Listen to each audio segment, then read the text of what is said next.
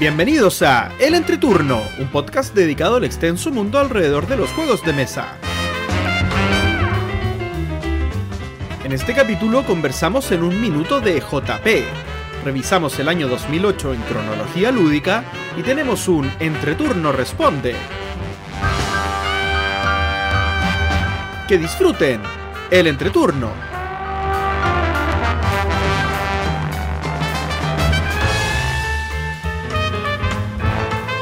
Hola, ¿qué tal amigos? Mi nombre es JP Gloria. Y yo soy Axel. y estamos comenzando el capítulo número 108 de El Entreturno. Estamos grabando el sábado 5 de marzo, el capítulo que saldrá el martes 8 de marzo. ¿Cómo están chicos? ¿Contento? No sé por qué estoy contenta. ¿Contenta? Ah, siento que hace mucho que no grabamos, como que los extraño. ¿De verdad? Pero estamos partiendo el mes, yo creo que estamos Es- aplicados ahora. Y eso que fue, y eso que entre medio estuvo el mes más corto del año. Verdad. Diré todo lo contrario cuando me toque hablar. Pero cuando grabamos en, en febrero no fue tan a principio. Pero o sea, fue, no, de hecho es que fue en marzo. Como, Fue la última semana de marzo. marzo. como, Sí, como el capítulo pero- de febrero lo vamos a ver grabado en marzo. sí, o sea, perdón, en, En- en enero, en el enero. tiempo- Axel, el tiempo va para el otro lado, ¿no? Ponte tú que fue el sábado 29. Sí, así. parece que Uno estamos ha gra- grabando muy temprano y Axel todavía no despierta. No, es que ha, ha Sí. jugado mucho Anacrony, por eso. Yo, Estoy, sí, estoy confundido. yo lo entiendo, lo entiendo. Oye, bueno, ¿qué ha sido de nuestras semanas lúdicas? Vamos a partir con Don Eh, Axel en este momento. Voy a comenzar, voy a comenzar, voy a Sí. comenzar. Ha sido un mes bastante lucrativo en cuanto a, a juegos, eh, considerando principalmente que estuve de vacaciones. eh, por lo tanto, tuve más tiempo para, para ir a jugar y para. eh, y tanto el tiempo que estuve como acá en Santiago como cuando fui a Viña, llevé mi, mi acostumbrada maletita de juegos de mesa. Así que tuve más de 50 partidas en el mes. Una cosa inaudita, insólita. Em, así que podría, podría, podría, podría elegir tantas cosas, tantos juegos raros, tantos juegos que volví a jugar y que me, me gustó volver a encontrarme, como por ejemplo em, Tabernas de Valfonda, Hadara, em, Quacks de Quedlin. Ah, ¿verdad que tuvimos el, la jornada de. el cumpleaños de Wolf of Wars. Sí, eso también fue parte. Imagínate, eso contribuyó a, a toda esta locura de este mes. Eh, Menara también lo volvimos a jugar con, con mi madre. Ganamos por fin. Eh, pero quiero hablar de novedades, o por lo menos de juegos que no había probado nunca este mes. Y sé que más adelante puede que me meta la cuchara cuando hablen otros integrantes del podcast, pero quiero hablar de. eh, bueno, este, uno de estos los juegos, los juegos en la gloria. Es eh, Whale Riders. El, este juego de Reiner Nicia. Que salió publicado hace poquito. Llegó hace poquito, justo. Yo, era un juego que no. Eh, no sabía que había llegado hasta que lo vi en la tienda. Como que tuvo una llegada fantasma. muy, muy tranquila. Y, y lo vi. eh, y estaba barato porque la, la- producción del juego son solo cartones. No tiene nada muy. Es una caja también muy delgada. Es una caja muy extraña. Porque es una caja muy delgada y muy ancha. Em, pero bueno, es un juego, obviamente, hablando de inicia, bien, bien abstracto. eh, pero que tiene varias particularidades que lo hacen, yo creo que un juego ideal para, para recomendárselo a esa persona que anda buscando algo más para jugar después de, que le picó el bichito el juego de mesa. Eh, de partida es un juego de 2 a 6 jugadores, entonces siempre se agradece que hayan juegos eh, que vayan más allá del típico 2 a 4, pero eh, que escala muy bien. Este juego yo lo he jugado de a 2, lo he jugado cuando ju- jugué con la Gloria que fue de a 3. El fin de semana pasado lo jugué de a 5. y en todas funciona bastante bien, obviamente con ciertos matices en cuanto como a, al, al, caos que puede generarse dentro del tablero, pero, pero el juego igual entretenido.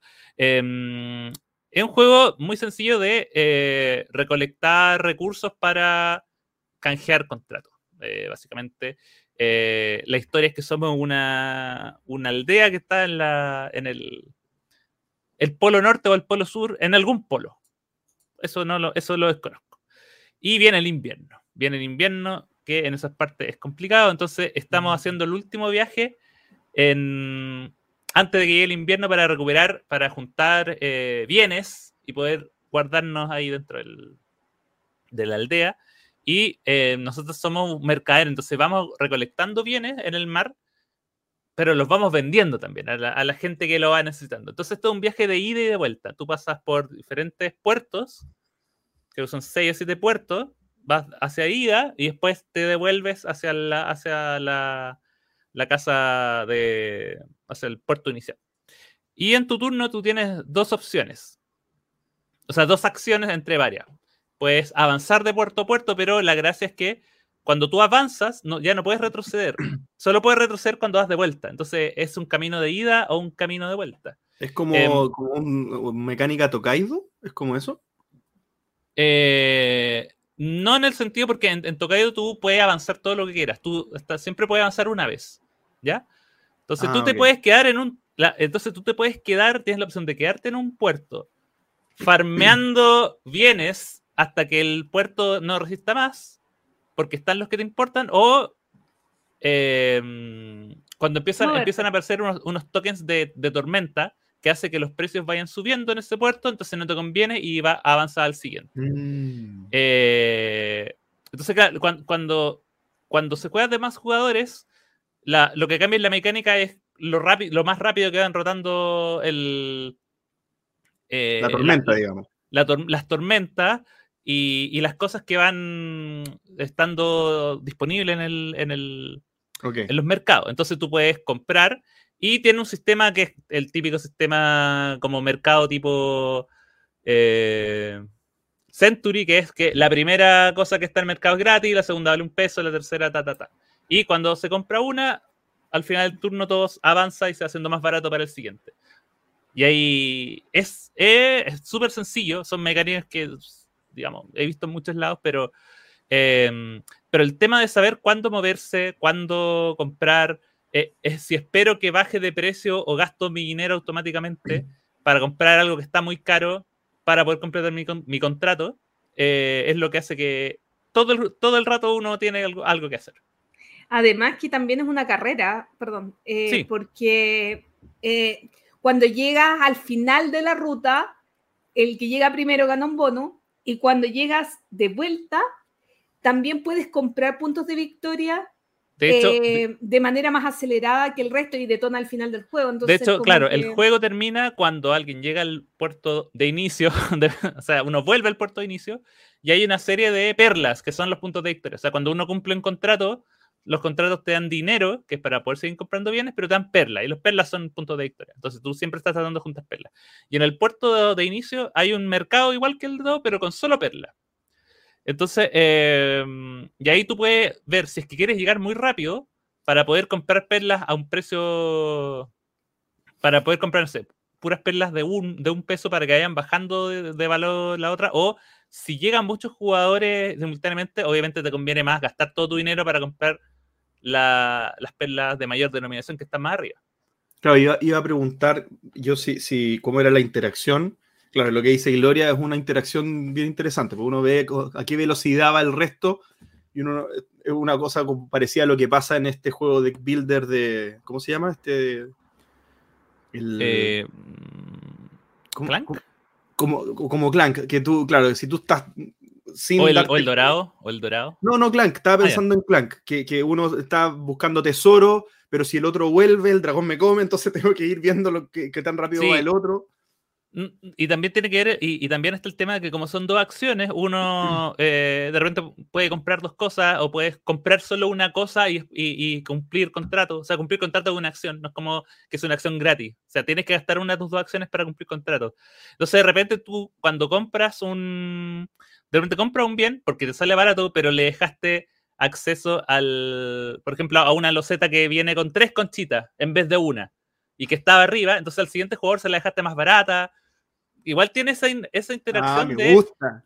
cómo el, el, cómo el mercado va, va evolucionando. Y, y, creo que de a 4, claro, eso sea mucho más. O sea, de, de, una cuenta menor, como fue de 2 a 3, era mucho más táctico en el sentido de, no sé qué, voy a comprar esto porque no, no había tanto robo de, de cosas. En el, de, en el de 5 que jugué era un constante, pero ¿por qué?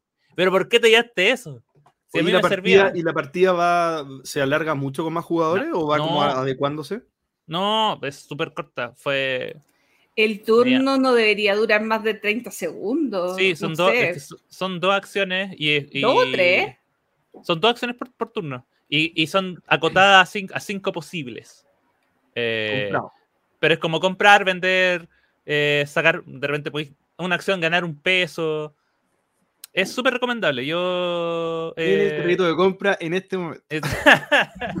está súper clarito. Así que Whale Riders. Y el otro juego es un juego que justo alcanzó a entrar a esta de manera legal a este programa, porque fue jugado el 28, 28 de febrero, justo el último día del mes. Eh, y fue jugado en el bistró. ¿Ah? Y este juego se llama Brian Boru. Eh, Brian Boru, que es el último juego de. Eh, ah, se me olvidó este. Sylvester. Sylvester el apellido, pero el nombre se me olvidó. Pierre. Pierre Sylvester. Pierre Sylvester. Este, este chiquillo. Eh, que un juego con temática celta de, Irlanda, todo eso. De hecho, la, portada es muy parecida a Ennis, pero eh, el juego tiene poco. Bueno, no, tiene como muy poco, pero. Pero está interesante porque, mira, tiene una, tiene una, mezcla de, de mecánicas que yo jamás pensé que iba a escuchar. Uno ya debería estar acostumbrado a ver a, que en el mundo de los juegos de mesa ahora ya todo vale, pero este es un juego que es de control de área y de basas. un juego de base y de control de área. Eh, en donde, bueno, somos diferentes tribus de Irlanda que tenemos que ir eh, conquistando algunas ciudades dentro de este país. Y em, la manera por la cual se conquistan eh, los territorios es a través de una mano de base. Entonces, por ejemplo, a ver, el, el, mapa tiene tres colores, que son los tres colores de las cartas que hay. Hay ciudades azules, ciudades amarillas y ciudades rojas. Entonces, el jugador que parte la mano, que el jugador inicial, decide ya, eh, vamos a jugar por esta ciudad, que es la ciudad amarilla, ¿ya? Entonces yo pongo un anillo sobre una ciudad amarilla y juego una carta amarilla. Eh, y esa carta amarilla tiene un número. Entonces, esa es, eh, digamos, la pinta que tiene que ser seguida. Y los otros jugadores pueden, eh, obviamente, jugar eh, para poder ganar ese territorio, tienen que jugar una carta amarilla más alta.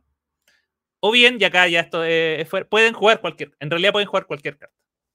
Pero si quieren ganar ese territorio, tienen que jugar una amarilla que sea mayor. Y al final, el que jugó la amarilla mayor se lleva ese territorio. Le Disculpa, pero la basa es de una vuelta o, continúa hasta que. Ah, pues. cada, jugador juega solo una carta. Eh, y no estás obligado a seguir el color. Si es que. Eh, pero, eh, pero igual haces algo. Porque. Entonces, el que gana la mano, gana. Se gana ese territorio de manera directa. Pero los que no ganaron la mano pueden activar el poder de la carta. Porque cada carta tiene un poder que abajo que incluso también te permitiría ganar un territorio, pero pagando, pagando recursos. Entonces, obviamente son, eh, son otras acciones. Eh, algunas te permiten ganar otros territorios y otras te permiten, son las únicas que te permiten ganar, eh, ciertos tokens. Por ejemplo, hay una zona que es de invasión, entonces tienes que jugar una carta roja porque esas son las militares. Entonces, cuando las, cuando las juegas y pierdes, derrotas una X cantidad de estos invasores, lo cual al final de la ronda eh, el que más derrotó gana ciertos bonos y, el que menos derrotó recibe un castigo. Entonces también hay que estar ahí. O por ejemplo hay un track de, de monasterio y el que entonces, pero para participar ahí tienes que jugar una carta que te dé monasterio y eso es perder una mano. Entonces es interesante porque todos los turnos vas a ganar algo, pero a veces vas a querer perder.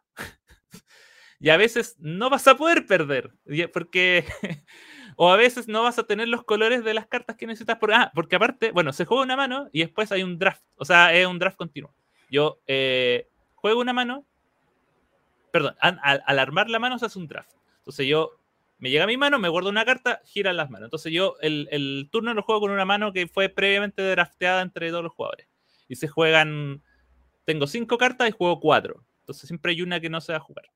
Eh, y también eso, eso es importante porque también eso, eso va a determinar eh, los colores que va a tener disponible. Para saber cuándo, eh, cuándo ir, cuándo puedo arrastrar. es una mecánica que está, es muy, yo quedé muy, muy atrapado. El juego es, bien entretenido por lo mismo, por la, em, como, bueno, como fue primera partida de todos los, de los que estábamos ahí, quizás eh, siento que la, parte como de planear la base como, no sé, para arrastrar cartas y eso quizás no estuvo tan eh, desarrollada, pero, pero, yo pensaba, oye, si, este juego funciona con eso, más eh, el tema de, control de área, em, este juego puede ser una locura. Y fue una partida súper super apretada, que, es segundo. Pero no importa, pero no importa. Oye, Así que... Perdona, no, no, es que tengo algunas preguntas, pero eh, está, interesante. De partida, el, cómo se ve el juego ahí, los, los, que, los que quieran mirarlo, eh, tiene un atractivo bien particular, como un como bien, bien antiguo. El juego es del 2021 y tiene como una, un semblante de, de juego bien antiguo, pero me gusta, se ve bien. Oye, el, ¿De dónde salió este juego? ¿Qué, qué, alguien tú, tú, lo estabas esperando esto? Yo, yo no lo estaba, yo no, no, estaba esperando nada. A mí me eh, hablé, yo no estaba a mí me llamaron. Yo llegué. Yo, yo, tengo muchos amigos en España, o no sé si muchos amigos, pero que están hablando harto del juego. O sea, como que como que internacionalmente, al menos en habla hispana, hay cierto hype. Mira, yo lo, de hecho, yo lo había visto, yo lo había visto como, me había salido como recomendado en Amazon, una cosa así. Ah. Eh, pero, pero tampoco, pero no, no había, no siquiera sabía que se trataba. Y cuando hablé con Diego me dijo, oye, vamos a jugar Brian Boru. Y yo, ya, ok, dale, no hay problema. Em, y llego y me encuentro con esto, que fue como, oye, oye, oye, ¿Qué clase de wargame es este? ¿Qué es esto? ¿Qué es esto? esto, es esto es lo más parecido a un wargame que, que, que va a haber. Y eh, es muy interesante porque, em, por ejemplo, para que las regiones puntúen, tienen que tener una cierta cantidad de ciudades tomadas. Entonces, de repente tú puedes. Eh, está una estrategia completamente válida, que es que cuando. Si un jugador ya, por ejemplo, tiene tres tokens en una ciudad que da varios puntos pero necesitas 5 para activarse. Cuando juegas la mano, no pones nunca una, ciudad ahí. Entonces, al final del juego, las que no se activan valen la mitad de los puntos. Tiene un montón de, de cosas que son como bien, bien simpáticas. A mí me gustó bastante. Solamente les voy a comentar una cosita muy breve. Book Depository. Porque los juegos de ah, Osprey, siempre están en Book Depository. 54 lucas. Y, em, ah, y añadiendo a eso, el juego no tiene mm. dependencia al idioma, salvo. Eh, Hay unas bueno, como en los territorios, como en el mapa que dicen cosas. Muy, pero es muy, muy poco. Eh, porque es casi todo. Lo, bueno, lo que sí tiene, tiene como unas tarjetas que son de recordar. Las tarjetas de recordatorio obviamente están en, en inglés, y lo que sí tiene ciertas fases, sobre todo al final, que es como ya después de la fase de, em, de jugar las manos, uno puede ser de mantenimiento, que es cuando, cuando se asignan los efectos de, por ejemplo, la zona militar, o la zona del matrimonio, o la zona del, eh, de, la, eh, de la religión. Esa parte es un poquito complicada de entender, porque, por ejemplo, hay uno que eh, si, si, le ganas, si, si, repeles la invasión, pasa algo, y si no, pasa otra cosa, y que el, eh, se ven las mayorías, pero si hay empate de las mayorías, se, se ve la siguiente. Eh, esa parte la, quizás fue un poco compleja de entender, de, entender a la primera cuando te lo explican, pero, pero ah, ya como para la cuarta ronda se, se hace más se hace más llevadero. Quizás eso sería como mi, mi, único, pero que es como que esa, esa, esa parte no es tan elegante como yo como el resto del diseño del juego. Que es como. Em, porque, por ejemplo, hay unas que te dicen. Em, no sé, cuando, o cuando ganas, ganas un track, pierdes todas las fichas que aportaste ese track. Y los que no ganan otra cosa, pero pierden una. Eh, no es tan claro a veces, pero está todo escrito. está todo en el. Está todo. Está todo ahí puesto en el, la información, está todo en el, en el tablero. Solo que a veces los iconos son un poco complicados de entender, pero más allá de ese detalle, es, un juego interesante, vale la pena probarlo. Eso. Gran mes. Gran mes. Muy bien, continúo yo entonces. Voy a hablar de mi gran mes también. Comentar algunas cositas repetidas y algunas cosas nuevas que pude probar este mes. Em, quiero primero partir hablando de un juego que tenía ganas de retomar hace, hace ya creo que un par de años, que se llama Rajas of the Ganges, em, que es este juego de posicionamiento de dados, donde uno tiene que hacer distintas cositas. Uno primero tiene que ir influyendo a, ciertas personas como del palacio, no sé, poniéndolo, poniendo un trabajador, pero en algunos casos pagando dados eh, para transformar dados en otros dados. Uno tiene que tirar los dados, ¿cierto? Y, y los dados tienen las caras que tienen como recursos tuyos y cuando tú los pagas, pagas el número que tiene en la cara. Entonces, cuando, cada vez que ganas un, dado, tú tiras eh, el, dado, digamos, y, en el número que queda es como el valor que es tu recurso. Y en el mapa, o sea, tú tienes, o, en tu tablero, digamos, tú puedes ir construyendo eh, edificios que tú vas comprando como de una, de una parte central, y ahí te vale tener dados más grandes. Entonces, ojalá te salgan dados grandes para comprar los mejores edificios. Pero a través del, río Ganges, digamos, tú tienes que ir avanzando con tu barquito y ahí ojalá tengas los dados más pequeños. Porque con el 1 y con el 2 y con el 3 solamente puedes avanzar el barquito. Y avanzar el barquito te da muchas cositas que te sirven también para comprarla, para usarla, para tu tablero. O sea, todas las cosas al final se van retroalimentando. Entonces es, un poco este, esta mecánica de posicionamiento de, trabajador en realidad, pero pagando dados, eh, bien parecida a, Marco Polo, en el sentido que tú tiras los dados antes y tú con eso tienes que administrarlo y tienes que decir, oye, yo, yo tengo que ver cuál es el mejor partido que puedo sacar con los dados que tengo, ¿ya? Por lo tanto, si te salen dados bajos, probablemente tú tienes que ajustar tu estrategia, mover más el barco. Si te salen dados altos, puedes ajustar tu estrategia a lo otro. O si te sale un mix, puedes ir en el mix. O puedes ir también gastando turnos para poder ir modificando los dados que tú tienes.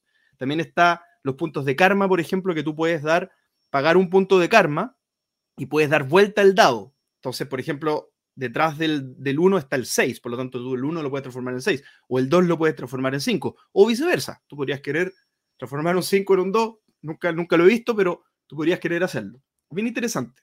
Eh, lo recordaba con harto cariño y lo jugué y lo disfruté, así que lo sigo recomendando Rajas of the Ganges como segundo juego, eso era rapidito porque en, su momento ya lo habíamos hablado.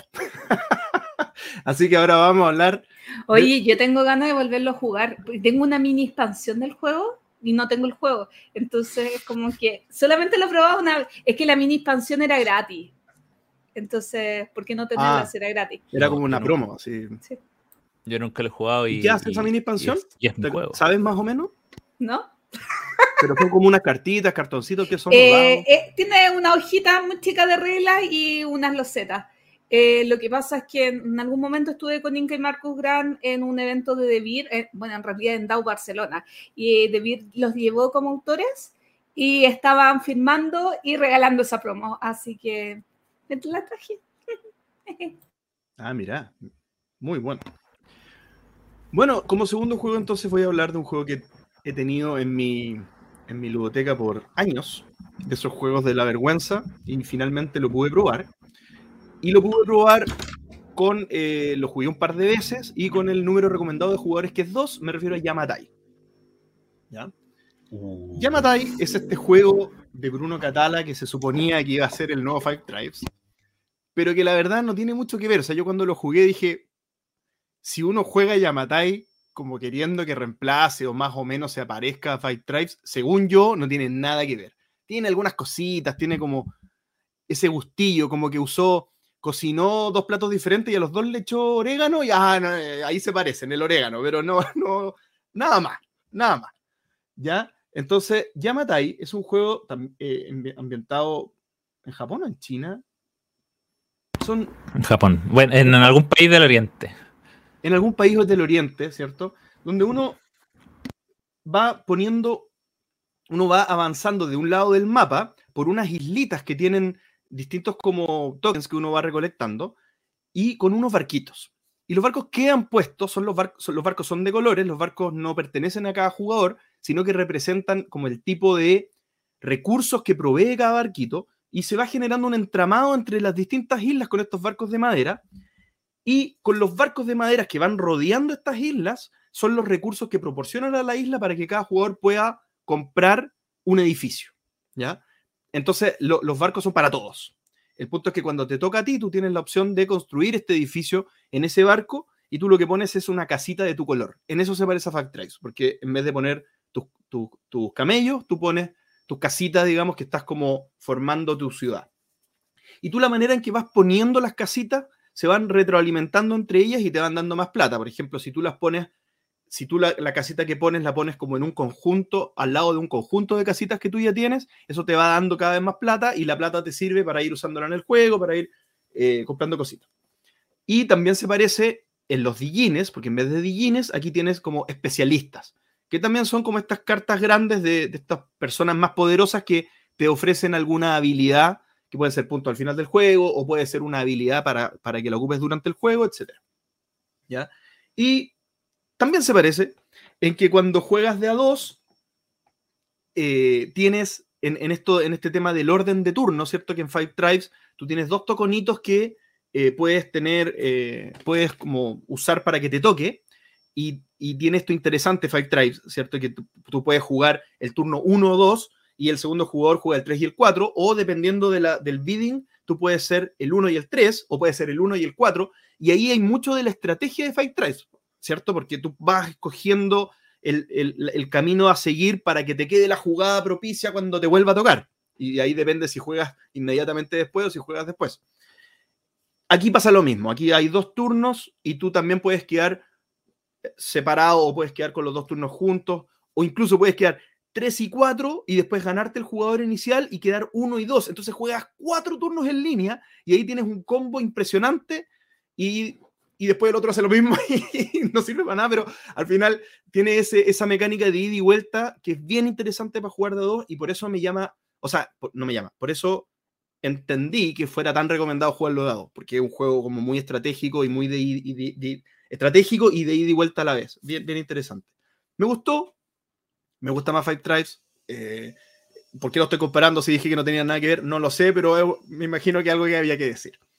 Buen juego, Yamatai lo vendí porque prefiero Fight Drive.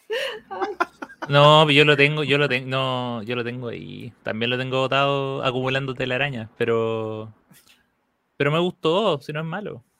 No, para nada. Pero sí encuentro muchas similitudes, aunque JP no las encuentro. Lo bueno es que ambos tienen copia, maravilloso, así que yo puedo no tenerlo. Ah, yo pensé que iba a decir, podíamos hacer una reseña. que cuesta, cuesta encontrar un, juego que, el, esté ahí en el vértice. Sí. ya. Oye, como tercer juego, rapidito, también lo jugué, pero este juego eh, viene como a... Está en proceso de reivindicación. No voy a decir que lo vengo a reivindicar, pero está en proceso de reivindicación. ¿De qué juego voy a hablar, Axel? Uy, ¿Qué juego yo, yo me quedé con una sensación amarga hace, hace un tiempo atrás? Uh, no me acuerdo. Bueno, voy a hablar de Dune Imperium.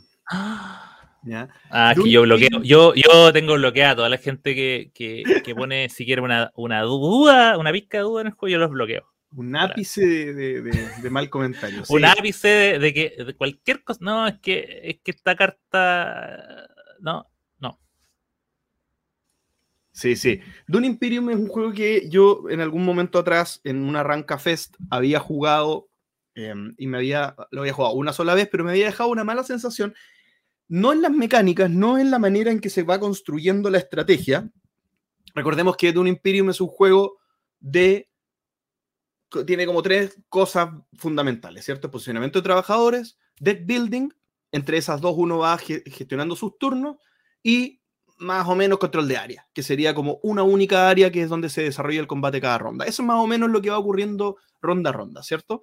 Y, eh, y este juego tiene una particularidad que a mí me había generado ruido y es que tiene una mecánica de cartitas, no las del deck building, las del deck building son las cartas normales, las grandes, pero tiene unas cartitas chicas que se llaman las cartas de intriga, que hay algunas que son como toma un vuelto para que compres pan, y hay otras que son más, más 10, más 10 al ataque y conquista el mundo. Entonces, me, pasó que, que en mi juego particular yo estaba buscando las que son conquista el mundo, y robé 7 y no me salió ninguna que decía conquista el mundo, me salían puros vueltos de comprar pan y habré comprado como un kilo y medio de pan. Y eso fue como lo que me tuve que contentar.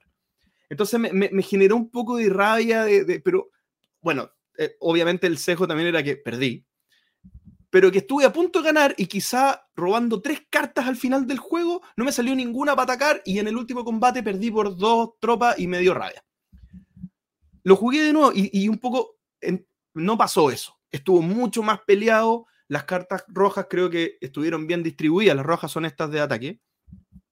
Y, me, me estoy empezando a pensar que no habíamos barajado el mazo. Algo, algo había pasado antes que era un poco raro que, que, las cosas pasaran tan, tan así. Pero, pero creo que lo disfruté mucho más, lo disfruté mucho más. El juego estuvo mucho más balanceado. Ah. Eh, aparte que se dio algo bien particular, porque mi hermano estaba rayando con la película de Dune y yo tenía, yo tengo dos, tenía dos copias de Dune Imperium porque me lo había comprado en inglés y, y, a, y a los tres días y medio que me lo compré, me enteré que existía en español acá, me lo fui a comprar y tenía las dos copias. Entonces, estaba entre ponerlo a la venta o el 26 de febrero, que fue el cumpleaños de mi hermano, se lo regalé. Y hice eso. ¿Ya? Y mi hermano quedó como, ¿esto existe? ¡Qué maravilla! Entonces todo me decía, ven a jugar, ven a jugar, ven a jugar, desde, desde, o sea, desde antes le había contado que se lo iba a regalar, entonces el 26 de febrero fui a su cumpleaños y lo jugamos. Esa, esa es un poco la historia de que entonces estaban todos muy emocionados por jugar Dune Imperium. Entonces también eso contribuyó a que la experiencia fuera mucho mejor. Así que en proceso de reivindicación le estoy agarrando un poquito más de cariño de un Imperium. Vamos, vamos, vamos. está bien, está bien que alguien puede. Ahora, ahora voy a recordar ese. Oye, yo también esta semana tuve una partida de un Imperium y que fue. ¿Digital? O sea, ¿te, te Sí, sí, sí, sí. Eh, pero fue totalmente distinta a todas las que he tenido. Nuevamente. No, no, o sea, se dio distinta. Se dio, se dio que todo el mundo. Y fue apretadísima. Y, de nuevo, me faltó un turno para ganar. Es que sí, yo, creo que son siempre apretadas las, las, que con gente que sabe jugar, porque es, mm. es, fácil como irse en contra, matonear, digamos, al que va primero. O al que uno ve que tiene buena perspectiva de ganar. Sí, eh, no, y, lo que tú decías sobre la. A mí, a mí me gusta jugar con cartas de intriga. Yo, yo sé que es una apuesta. Yo sé que eh, quizás no es la. No, es la estrategia más segura, pero me, gusta me gusta el misterio, me gusta el tema de tener una ventaja que el resto no sabe lo que estoy teniendo en la mano Y yo puedo estar también blufeando, así como guardando una carta que me da dos monedas. Las así nomás, las Estoy así, todo el juego con una carta que la tengo aparte del resto. Y, y me da una especie. Oye, a propósito de Dune Imperium, eh, salieron los Asdor y ganó. Le ganó a Armac, le ganó a Iki, que probé Iki. Ah, oye, y lo otro, lo otro que también quería comentar, que, eh, que también es una reivindicación, que jugué un par de partidas, pero no, creo que no fue, también puede haber sido en febrero, de Arnak y ya no lo encuentro tan parecido. Pero si tuvieras, perdón, si tuvieras que elegir entre los dos, ¿cuál prefieres? No, Dune Imperium, me quedo con Dune Imperium siempre. Pero, pero antes era como, ah, es que son, es que los dos son deck builder con posibilidad de trabajar, pero son súper distintos. Yo igual me quedo con Dune Imperium y eso no es mi tipo de juego. Oye, para terminar, voy a hablar de, de un par de jueguitos que jugué uno con Axel y el otro con Gloria. Sí, o sea, me extraña que no hables del que jugamos juntos. Sí, ya voy, ya voy. Es que no, no, suele pasar que juegue a tantas cosas. Entonces, sí, oye, sí, eso mismo estaba pensando. Hace siglos que no pasaba esto. Oye, este ténganme paciencia, ténganme este paciencia. Bueno, no, hablar de Forgotten Waters, un juego cooperativo de piratas donde vamos interactuando con una aplicación que va un poco guiando la historia. Eh, cada uno es un pirata y tiene que de una manera bien interesante tomar una hoja de personaje que es única, ojo, es única, única, única. O sea, hay como 20 posibles piratas o 25 posibles piratas, no sé cuántos serán, y cada uno, si tú lo ocupas y lo rayas, porque hay que rayarlo y todo, después ese pirata ya fue y nunca más existirá. Em, y el juego va interactuando con que el progreso del pirata vaya teniendo relación con la historia y relaciona la historia de un pirata con, el, con, los otros jugadores, bien interesante. ¿ya? Pero el juego propiamente tal es un juego en el que es un posicionamiento de trabajadores, donde tú tienes un trabajador que es tu pirata y se van generando escenarios, ¿cierto? Entonces el barco va avanzando en un mapita, tu, barco que obviamente vamos todos juntos, y cada vez que llega a, un nuevo, a una nueva posición, hay un libro que es como el tablero del juego, pero tiene hartas páginas, entonces el tablero va cambiando. Se cambia la página y se genera este escenario donde vamos a jugar esa ronda. Y se, arma, se pone un cronómetro, digamos, que empieza a correr un tiempo para que nos pongamos de acuerdo y cada uno en orden de eh, rudeza, no me acuerdo cómo era la cosa, en orden de algo. Infamia. infamia, en orden de infamia, ponemos nuestro pirata para poder después desencadenar acciones. Y ahí vamos mejorando nuestras habilidades, vamos pescando, vamos arreglando el barco, vamos peleando contra los monos que van apareciendo, haciendo distintas cosas. ¿Para qué? Para cumplir lo que la misión te dice. Y la misión te dice, por ejemplo, la que jugamos nosotros era encontrar una perla que estaba no sé dónde, una cosa rara, ¿ya? Y puedes perder de distintas maneras, se te rompe el barco, se te muere la gente, o se te amotina la tripulación. se te acaba la comida. Se te acaba la comida o alguna cosa que te diga el escenario, que en nuestro caso era que si nos pillaba el, corsario eh, palo no sé cuánto, si nos pilla como en el camino, también perdemos antes porque, porque esa cosa, esa batalla está reservada para el final. Eh, es un juego, bueno, el juego, el primer escenario tenía un save game, como un guardar misión justo a la mitad. Entonces, la, el primer escenario se divide entre mitad 1 mitad 2, o brillante.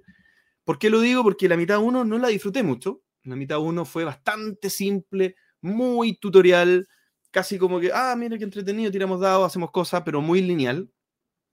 Y creo que eh, la, parte 2 estuvo bastante mejor, con, situaciones más, más de tomar una decisión, qué nos conviene hacer, eh, eh, nos vamos por acá o nos vamos por allá, atacamos o no atacamos, eh, nos gastamos comida o nos, nos, amotinamos un poco, o sea, cosas que un poco tienen más que ver con un juego colaborativo en el que una decisión incorrecta podría hacerte perder en el fondo, ¿ya? Em, interesante, interesante, no, me voló la cabeza, pero creo que es, es, un buen juego, me parece que el escenario 2 debería ser más interesante, si no, si no lo jugaría hasta ahí nomás, no seguiría.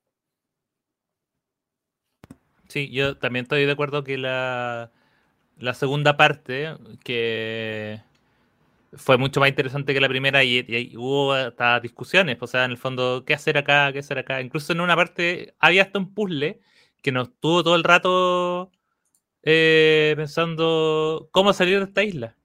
De hecho, en un momento hasta pensamos que habíamos hecho algo mal y, y no, teníamos que teníamos que comprar una antorcha, básicamente. Pero no era tan intuitiva la cosa. Spoiler para la gente que no lo ha jugado. Ah, pero. no, pero el, tutorial no es spoiler nunca. no, nunca. Hay el, pero, el spoiler del tutorial. Pero estuvo buena y, yo creo que, claro, la segunda parte estuvo buena y el, el escenario final también estuvo eh, emocionante. También habían como hartas cosas en juego. El, el, ahí cuando la Esmeralda contra el Huáscar, ahí todo, todo buena esa, esa peleita. Perfecto. Y por último, pero quizá el plato fuerte del, tema y plato en todo sentido, la partida que jugamos con Gloria y Carlitos de Food Chain Magnate. Esta ópera a la administración de restaurantes, donde tenemos un tablero que tiene distintas posibles posiciones para nosotros poner nuestros restaurantes. Partimos cada uno con un restaurante tiene un entramado de calles que un poco va a dictar qué tan lejos estarían las, casas, digamos, de la gente de tu restaurante. Y toda la mecánica del juego estaría como ambientada en que tú vayas produciendo tu comida, ¿cierto? Que pueden ser eh, distintos tipos de bebidas, eh, distintos tipos de comida chatarra, muy nutritiva.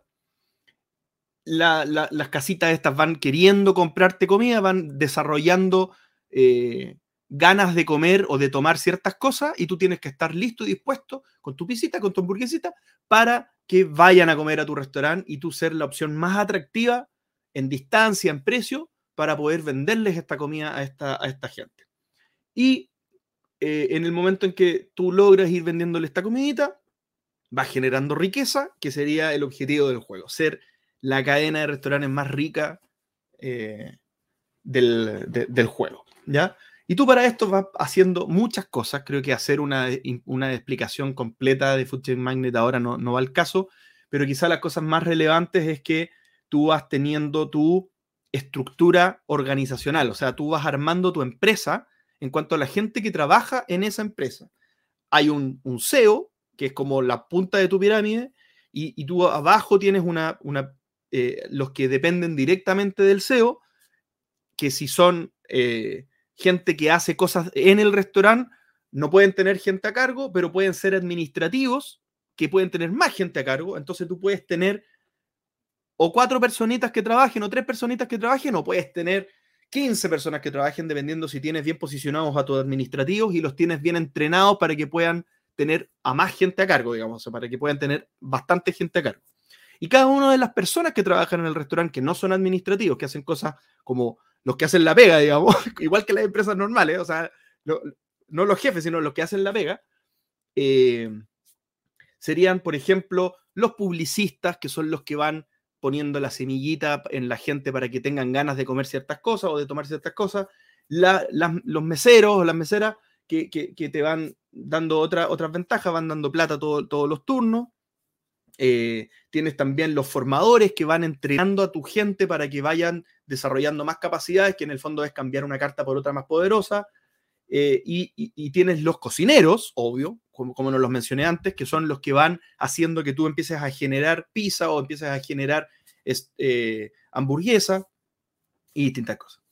Y por último, y, una cosa como bien importante que tiene que ver con eh, la dicta mucho de tu estrategia y dicta mucho de cómo se genera como interacción entre los jugadores, hay logros que se pueden ir eh, logrando, ¿eh? hay logros que se pueden ir obteniendo, que cuando tú los logras, por ejemplo, ser el primero que tenga una mesera, cuando tú logras ese logro, activas un bonus bien poderoso, algunos más poderosos que otros, pero, pero, hay algún, pero la mayoría son súper poderosos. Y cuando tú logras ese bonus, solo los que lograron ese logro en la misma ronda generan el bonus. Pero después, desde la próxima ronda en adelante, los jugadores que ya no lo lograron, eso está inaccesible. Y puede marcar muchas veces una ventaja que, puede estar, que puede ser como la razón por la que ganas. O sea, eh, eh, tú tienes que estar mirando el cuadro de logros o las cartas de logro y tienes que planificar todo lo que haces para que esos logros, al, menos en la primera mitad del juego, sobre todo en la primera mitad del juego, para que eh, tú tengas los beneficios que tú quieres tener para poder eh, jugar mejor el resto de la partida. ¿ya? Oh, disculpa, o, si no consigues un logro, eh, ver qué estrategia puedes hacer para paliar esto, para, para, equilibrarte o, o simplemente como orientar tu estrategia también por los logros que tú tienes. Exactamente, exactamente. O sea, en el fondo está en lo que tú planificas puede no resultarte, entonces tienes que saberte adaptar muy rápido de, bueno, ¿qué me queda y cómo yo gestiono una, estrategia que, me permita eh, resolver esto? Y, bueno, como hay estrategias, tal vez algo también interesante de este juego, podemos hacer un análisis, porque el juego es realmente altamente complejo, muy interesante. Eh, pasa que siendo un juego tan, tan pesado, digamos, que puede ser tan largo, hay, una, hay estrategias que son más como agresivas, más como de generar valor en el momento y ojalá se acabe rápido el juego. Y hay estrategias que son, no, no, yo desearía que esto durara más porque el retorno de mi estrategia la voy a obtener bastantes turnos más adelante.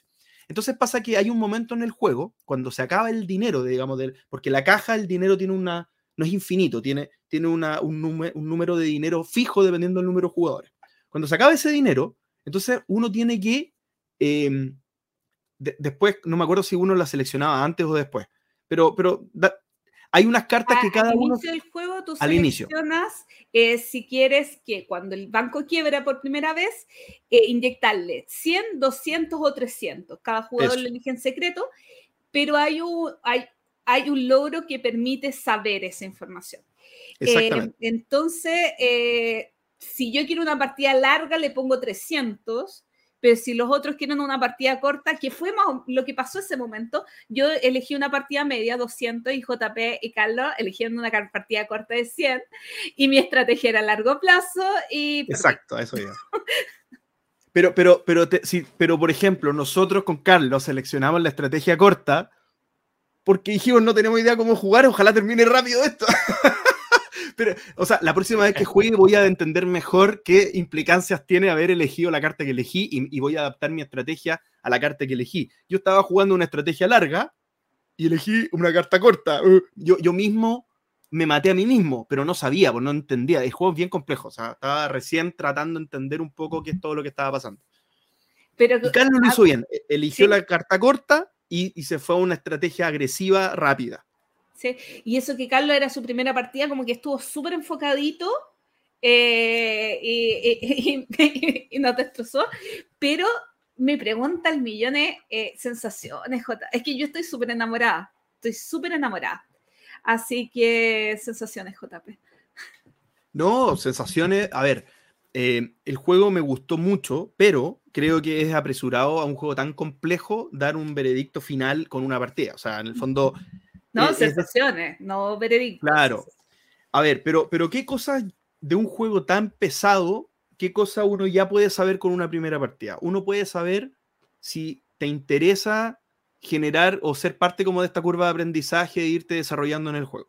Que hay juegos que son pesados que tú decís, yo ya sé que no es una experiencia que quiero seguir viviendo. Por ejemplo, voy a inventar ajedrez. Eh, juego una partida y, y, sé que hay maestros que juegan mucho mejor y todo. Sabes que eh, renuncio al ajedrez, porque no, no, es un, no es un camino que yo quiera recorrer. O sea, estoy, es una tontera, pero en el fondo a eso voy. Y en este caso, a mí me interesa. O sea, yo de hecho ya em, eh, tengo marcado avisarte el 8 de marzo en la agenda para citar para abril, para volver a jugar Chain Magnet. O sea, eso es algo que ya me apunté en la agenda. Porque, claro, hay mucho que aprender y es muy entretenido.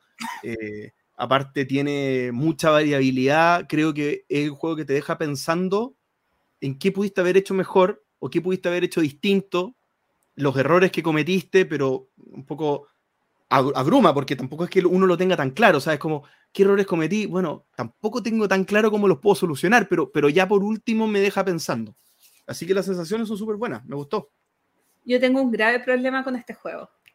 Cada vez que lo juego, me quedo despierta cuatro horas después.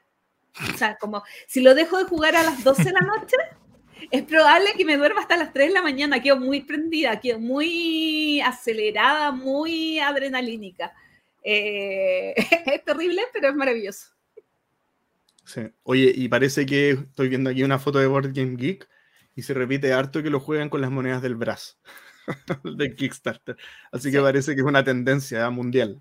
Sí, es que los billetes son molestos, un poquito molestos. Oye, yo tuve un mes increíble. O sea, creo que Axel decía, este fue uno de mis mejores meses. JP decía, hace mucho tiempo que no jugaba tanto. Y yo es un histórico. Desde que guardo partida en BGG, jugué 92 partidas a 55 juegos distintos y hice 14 estrenos.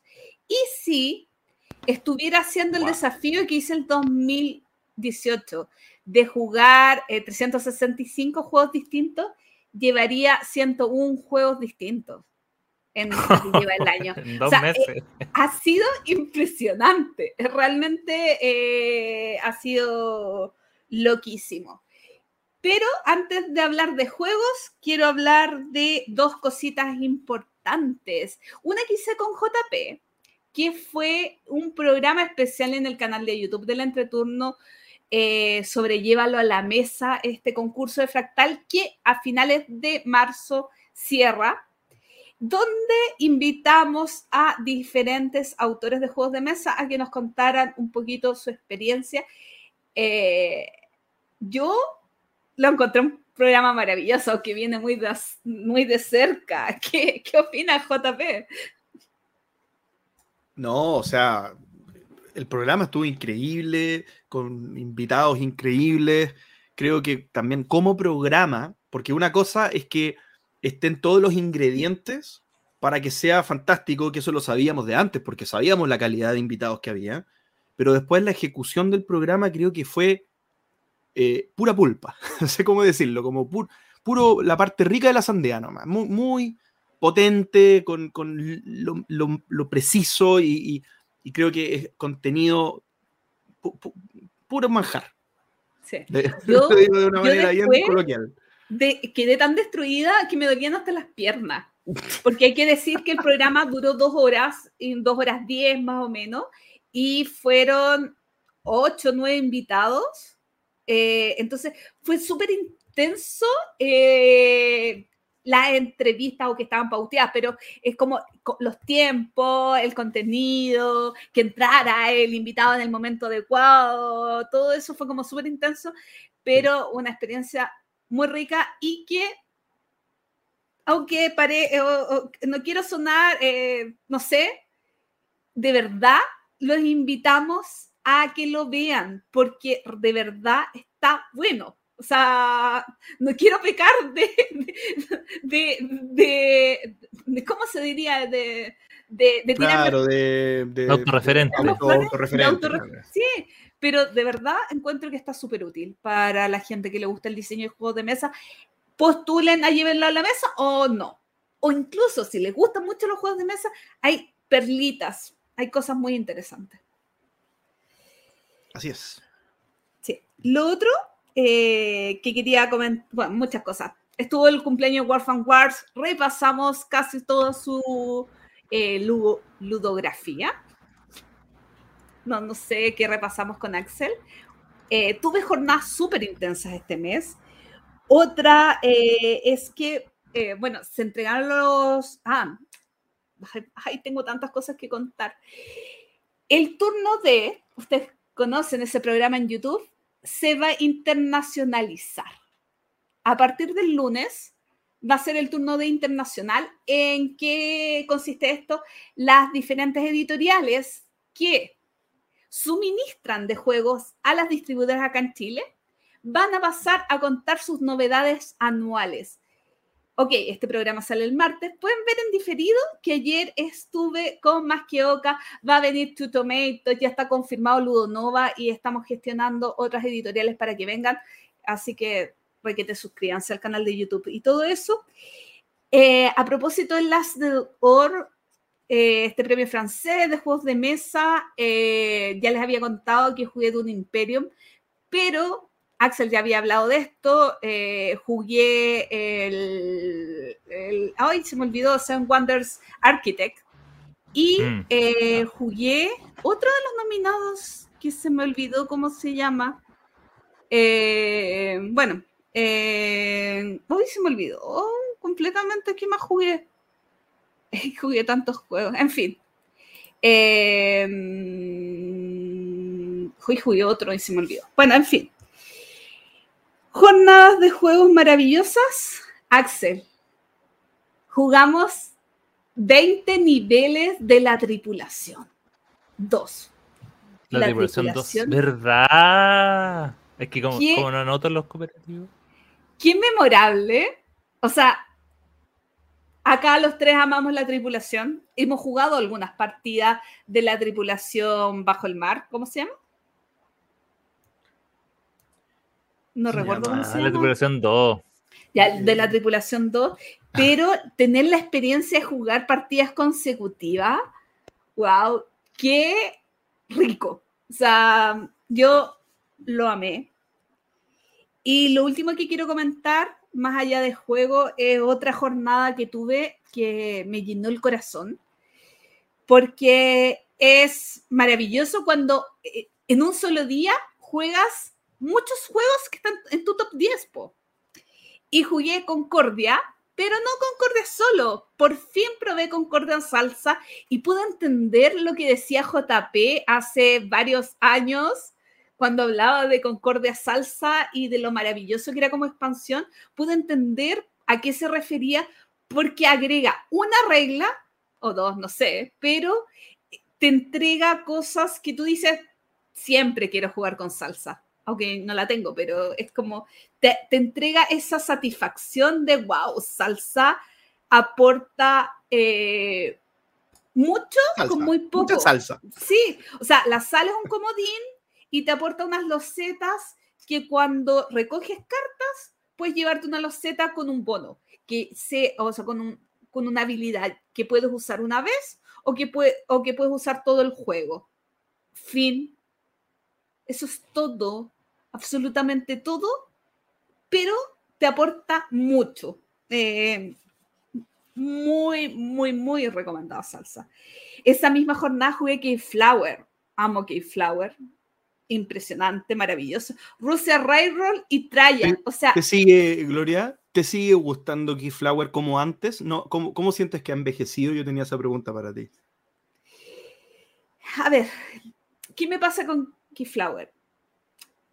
Siento que no puede ser jugado a seis jugadores. O sea, es como de un número ser pequeño de gente, tres, cuatro, para mí ese es el número, o sea, como que no, no, no, no podría pensar en que aguanta mucha gente. Pero tuve dos partidas este mes y para mí es muy entretenido, muy, muy entretenido. Quizás un poquito largo, quizás se extienda unos 15 minutos más de lo que para mí sería como el juego ideal, eh, pero sabes que lo tuve que explicar, no sé si una o dos veces, eh, si, al menos en una, eh, una vez este mes, y, y, no fue tan terrible. No, siento que quizás el manual no está tan bien estructurado. El manual es pésimo, de los peores que he leído. Sí, pero tengo las reglas de la Kitty y al final que necesito saber cinco cosas, como, como el tema del setup, que al final termina siendo quizás lo más engorroso. Mm. pero con gente que sabe de iconografía no es complicado explicar, porque al final cada ronda tienes que explicar como tres o cuatro tipos de los setas distintas. Eh, no, no, no, encuentro que, claro, quizás para alguien que está más novato en iconografía, en mm. mecánicas de juego puede ser más complejo, pero para gente que ya está súper inserta, eh, no, no, mi, pregunta iba como de, si lo sentías todavía moderno, ah, como que no le sobran cosas.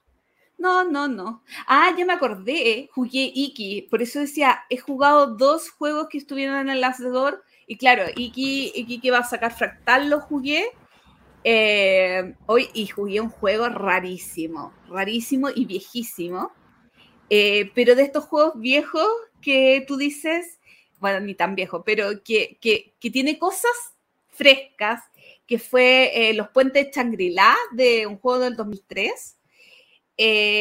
un juego de mayorías que tú tienes unas fichas muy feas en tu turno puedes colocar una ficha en una ciudad o esta ficha como que es el maestro ponerle estudiantes. Puedes poner dos estudiantes o una ficha de maestro eh, en ciudades. El tema es que después hay, no, no me sé los conceptos, pero como una invasión de los estudiantes a otra ciudad. No es una invasión, pero como para que entiendan el concepto. Y ese puente que unan ambas ciudades, que no son ciudades, son como pueblitos o, o lugares, se quiebra, se rompe y ya no pueden pasar por ahí. Entonces es un juego de mayorías donde es tan importante como generar la mayoría para irse a un lugar, como también eh, romper los puentes para que eh, la ciudad quede aislada y se puntúe con lo que ya tiene. Eh, lo encontré, los juegos de mayoría no son mis juegos favoritos, pero encontré que para ser 2003, wow, o sea, absolutamente vigente pero fuera de impresión. Y creo que eso es todo lo que quiero decir porque, como ustedes saben, con 92 juegos jugados podría mm. hacer el programa solita.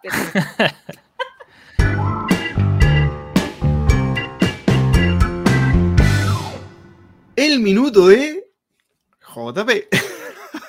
Autorreferencia ahí. Hablando en tercera persona como Martín Vargas. Está bien. Entonces, el minuto de JP en este momento, yo les voy a traer un, temita que, para que todos sepan, la magia la seguimos manteniendo. Nosotros no hablamos de nuestros temas del minuto de hasta que lo estamos compartiendo en vivo. Entonces, es un tema que Gloria y Axel no tienen ni idea de Solo sabemos que iba a haber algo, pero no qué. Solo saben que hace como dos semanas yo les dije, pensé en un minuto de, ¿lo puedo hacer? Sí, dale, listo. Y lo dejé anotado. No, y, pero discutimos Sí, porque querías contando y discutir. Fue como, no, queremos sorpresa. Te paramos en seco, no. Nada. O sea, yo creo que la magia es que no sepamos. Exactamente. Y nosotros, como somos jugadores de juegos de mesa, no hacemos trampa y respetamos lo que nuestra palabra.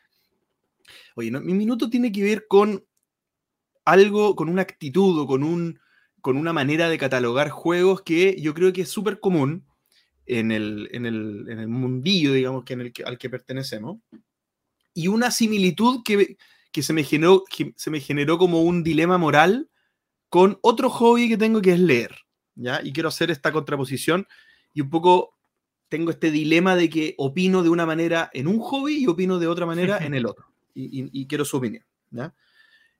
¿A qué me refiero? Me refiero a cuando tú dices, eh, este juego ya no es bueno o ya no me gusta porque lo reemplazó a este otro juego. Incluso tu acción podría ser eventualmente, y yo mismo lo he hecho, voy a la BGG y, le bajo la nota, porque ya existe este otro. Entonces, no puedes seguir teniendo un 9. Eh, por ejemplo, para mí, para mí, obviamente aquí hay críticos que me van a decir que soy un estúpido, pero para mí, Agrícola no puede seguir teniendo un, un 8,5 si existe Caverna porque ya, ya lo reemplazó. O sea, yo no, no, puedo pensar en volver a jugar agrícola porque no es mi estilo. Yo prefiero un juego un poco más libre, las mismas mecánicas, pero un juego un poquito más amistoso y más de construir cositas. Y... Entonces, Caverna pasó a tener un 8,5 o un 9. Y yo, y yo, fui a la BGG y agrícola le puse un 7, no, un 6,5, algo, no me acuerdo qué le puse, pero le bajé la nota. ¿ya? Sin embargo, eh, me pasó que está, yo estaba leyendo mucho este último tiempo y me pasó que estaba buscando libros de un género que se llama Grim Dark. Grim Dark es el género de los libros de, de Juego de Tronos, que en el fondo es que la vida no es tan rosa, las cosas pasan, la gente muere y la vida es terrible. Eso es Grim Dark, ¿cierto? Ah, y que la gente no tiene valores. O sea, los valores son los que son para poder lograr lo que tú querías lograr y sobre todo en la, en la época medieval, menos valores hay porque más complicada es la vida todavía. ¿Ya? Eso es Grimdark, ese género. Y resulta que, obviamente, que todo me llevaba a George Martin, que es el de Juego de Tronos, y yo decía, pero yo no quiero leer a George Martin, quiero otra cosa.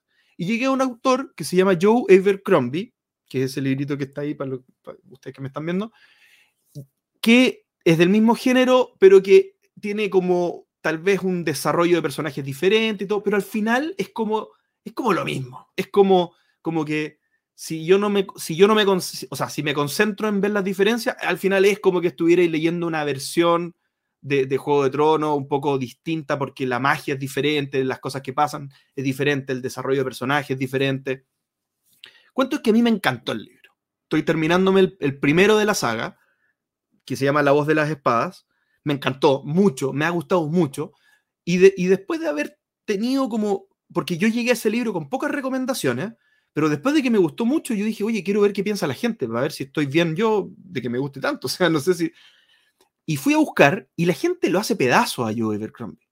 Mucha gente lo hace pedazo con el mismo argumento que yo hago pedazos caverna, perdón, eh, agrícola. En el fondo es como, pero por, qué vaya a leer a Joe Evercrombie si existe George Martin? ¿Por, qué vaya a leer si existe Juego de Tronos? O sea, esto es Juego de Tronos para los mediocres.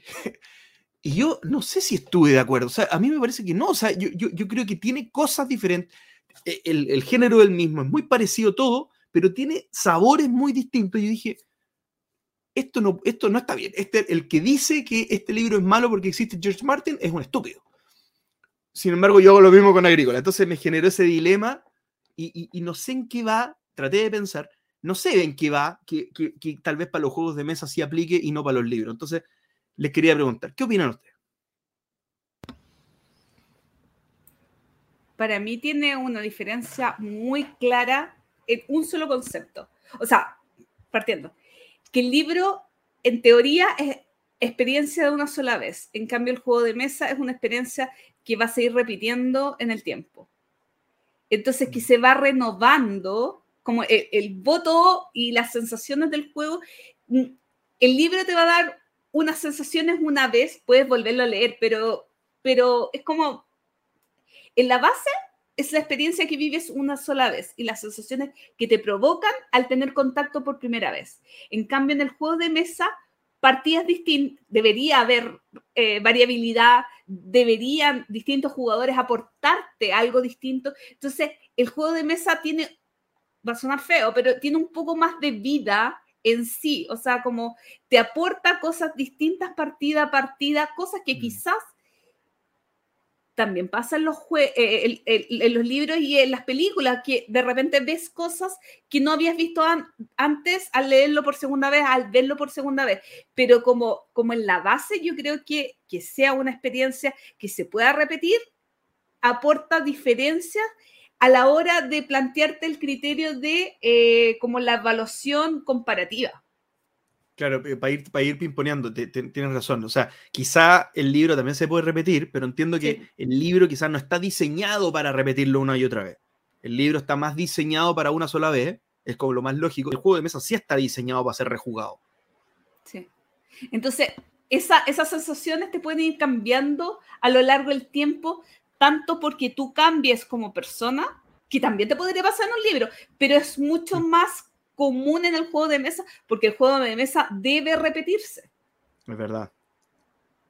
O sea, es una experiencia que, va mutando, en cierto modo, contigo y con, la forma en que juegas. Ya, con lo que dijiste, Gloria, ya no me siento tanto un cerdo inmoral. Así que vamos bien, vamos bien. Eh, yo también tengo, eh, quizá, bueno, aparte de lo que dijo Gloria, también tengo la percepción de que probablemente eh, la, evolución dentro de, un género en los juegos de mesa eh, debiese a uno le exige quizás más que, a un género artístico. en el sentido de que, em, por ejemplo, tú, tú, ves, no sé, área, control de área. Entonces, la comparación previa es, mucho más directa porque en el fondo, em, por lo mismo que, sea la, que sea la gloria, también es como, que se va mezclando. O sea, eh, tuvo la, necesidad de, sacar un juego de control de área o, del género que sea, que sea radicalmente distinto o que tenga la suficiente diferencia junto con lo que se ha hecho anteriormente, yo creo que es más crucial dentro de, un mercado como mucho más competitivo que puede ser como el tema del juego de mesa que finalmente el tema de, la lectura, que al final es, arte. Entonces, eh, uno no, tiene por qué variar tanto necesariamente eh, si finalmente el, punto final es, la historia, es la experiencia, eh, es muchas veces la, narración, muchas veces en, una película o en un libro puede que se trate de lo mismo, puede que tenga la misma resolución, los mismos arcos argumentales, pero el cambio es, no sé, uno te lo cuentan desde el punto de vista de un personaje y el otro desde otro totalmente distinto, y eso ya te hace un, algo, algo único, algo que valga la pena, pero uno puede decir ya, pero finalmente es lo mismo. Acá, en el, en el mundo del juego de mesa, uno es más, uno es más crítico, o sea, eh, de repente uno dice, no, sabes que este juego eh, eh, es una reimpresión nomás. Le cambiaron la temática, pero es lo mismo que el otro y te conviene creo que también tiene que ver con un poco con, los, juegos de mesa al ser producto y ser mucho más eh, producto de, mercado, digamos, son que la literatura, que finalmente es un arte, eh, la, necesidad por ser diferente es mayor. Y uno, y también porque uno lo premia, porque al final el consumidor también necesita como cosas diferentes. Aunque también de repente necesita cosas iguales, porque por algo después aparecen expansiones y reediciones y cosas así. Entonces yo también siento que tiene que ver con que, por un lado, el, mundo del juego de mesa es un mundo de consumo y el mundo de la literatura también es arte. Entonces, las, diferencias son más sutiles y por lo tanto no, no es, es, más injusto pedir como, no, tiene que ser totalmente distinto porque si no, no lo voy a leer, ¿cachai? No sé qué más aportar a tu, a tu, a tu pensamiento. O sea, como porque. Quédate tranquilo, quédate tranquilo. Sí, o sea, a ver, yo, yo siempre así como pensar en, claro, yo injustamente critico esto que en otro lugar válido. Eh, estoy súper de acuerdo con ese cuestionamiento casi moral de, de, de qué critico y qué no, bajo los mismos términos, ¿no? Pero en este caso creo que las veces que te sometes a esa misma experiencia pesan mucho a la hora de ejecutar un criterio. Estoy de acuerdo. No, yo, creo que lo que dijiste, Gloria, al principio tiene, es lo que más potentemente respalda el punto, porque, porque tú, tú, también puedes analizar como la línea evolutiva de un arte y del otro, porque yo creo que los dos son artes, pero pero distinto, pero... Y los dos son comerciales, pero... Y los dos, y los dos son mercados, exactamente. Pero, pero en el fondo, analizando los juegos de mesa, nosotros estamos en una curva no solamente comercial ascendente, de interés de la gente y que el mercado se expande, sino que también de la, de la, una curva ascendente de las destrezas de los diseños, o sea, de la, de la calidad de los diseños. O sea, tú podés decir que juegos antiguos que son mejores que los de ahora, pero en general, en general, es, un, es, un, es un hobby que se va nutriendo de la experiencia pasada y va mejorando el, arte, digamos, va mejorando la manufactura de mecánica y de, y de, todo lo que hay detrás. Entonces, claro, en la literatura quizá eso no se da tanto. O sea, sí hay literatura moderna que tiene sus características, pero no podemos decir que un que, que, que Cervantes era, peor, era más antiguo, tenía menos herramientas para escribir, o sea, eran otros estilos, pero hoy día sigue estando vigente, entre comillas, el Quijote, por lo que aporta, digamos, en su contexto. Y la gente hoy día estudia el Quijote si es que tiene, está en una, en una, quizá en una disciplina más orientada a, a las artes escritas, digamos. Tiene que estudiarse el Quijote porque es parte importante de eso. Entonces, no sé, quizá hay un tema más como de la naturaleza misma del hobby que, que en el hobby nuestro sí hay reemplazos naturales, ya sea o por gusto o por calidad. Aquí voy a volver a discrepar con Pablo Paso que hay juegos malos. Me va a odiar, pero es así, o sea, yo lo creo. Y quizás los libros, también hay libros malos, pero hay libros que son malos porque son malos y no necesariamente porque son más antiguos y tenían menos herramientas para ser escritos de otra forma. Pero hay libros malos, probablemente, o sea, sí, de seguro, pero que hay gente que le gusta. Si no, no se hubieran impreso. Es verdad. Incluso que haciendo el paralelo con juegos de mesa, o sea, es un problema los juegos autoeditados porque no pasaron por un filtro que no sea el del editor autor. Lo mismo con los, con los escritos. Eh, autopublicados por el escritor, que puede ser que sean los juegos muy buenos, pero nunca está de más que pasen por un editor en ambos casos. Eh, y eso les puede jugar en contra en ambas artes y me fui del tema, así que adiós. No, pero, eh, y, pero para ir, cerrando también, esto también es muy importante porque, por ejemplo, eh, cuando uno ve una saga, ¿ya? cuando uno ve, por ejemplo, una historia como de Em, como Game of Thrones, que es contada en capítulos, o una película, una trilogía.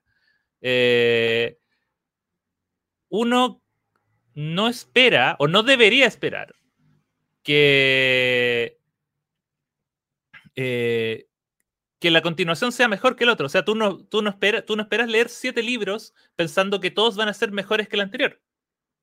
Tú esperas que que la historia completa puede que el quinto uno diga, no, es que no me gustó tanto, pero aportó este personaje hiciera matar a, tal personaje y esto va a desencadenar el inicio del final. Uno espera hitos. Eh, en cambio, uno cuando, cuando ve un juego, y, nos, pasó cuando discutimos del azul, es como uno piensa, ya, pero el azul 2, ¿por qué tiene que ser mejor que el 1? O el 3, ¿por qué tiene que ser mejor que el 1 y el 2? ¿Por qué no pueden ser igual de buenos? O sea, obviamente tiene el mismo nombre y uno va a entrar a comparar. Pero, eh, pero uno como que exige que, lo que venga sea mejor. Uno exige que, bueno, si, si vaya a sacar caverna, que sea mejor que agrícola. Porque lo voy a tener que comprar y, y, que lata jugar algo que no sea mejor. Porque necesito o, o, reemplazarlo en mi colección o, o, o no. Al final, yo creo que también tiene que ver con eso, cuando, cuando uno ve como un juego nuevo, sobre todo, no sé, y, comparte género, comparte autor, comparte editorial, comparte cosas, uno tiende a esperar que sea mejor, mientras que... Tiene la eh, esperanza. Uno siempre tiene, incluso hasta exigencia, mientras que uno en, en, el, en, la literatura o, en otro tipo de, de experiencias más narrativas, a pesar de que mucha gente lo hace, pero en realidad te están contando una historia, entonces no tiene por qué el segundo ser mejor que el primero o que el tercero, en el fondo tiene que ser satisfactorio, tiene que tener, uno pide otras cosas, que tenga sentido. Que tenga final, porque... Y que el final sea... Sí, porque por favor, Juego de Tronos tienen que terminar los libros en algún momento, me imagino. Oye, tengo una pregunta muy importante, JP. ¿Crees que hemos resuelto tu cuestionamiento? Completamente resuelto. Ya ahora vuelvo a ser una persona con ética, con moral. Estuviste dos semanas así, estresado. Sí, totalmente, totalmente. Así que muy agradecido. Cronología lúdica. Esta oportunidad vamos a viajar cada vez más cerca de lo que estamos ahora, pero no por eso menos interesante, porque yo creo que ya hoy se marca un antes y un después. Hoy ya comenzamos a encontrar juegos que eh, son más vigentes, que están en las estanterías, que podemos ver que son eh, juegos que hasta el día de hoy aparecen con expansión y nuevas versiones y cosas así. Estamos hablando del año 2008, que fue un tremendo año como casi todos los que hemos tenido actualmente, pero yo creo que de ahora en adelante ya vamos a empezar a encontrarnos con caras cada vez más conocidas. Eh, pero igual llama mucho la atención la calidad que tuvo este año. Pero para qué alentarles más, sí, esa tarea es de solo una persona, de JJ, nuestro viajero en el tiempo, que nos va a traer este reporte perfecto casi sin errores de lo que es, eh, de lo que fue el año 2008. Así que adelante, JJ, cuéntanos cómo estuvo este viaje en el tiempo. Hace el año que lo cambió todo. Muy queridos amigos del entreturno, hoy cambia todo y es imposible de sostener el formato antiguo en el tiempo.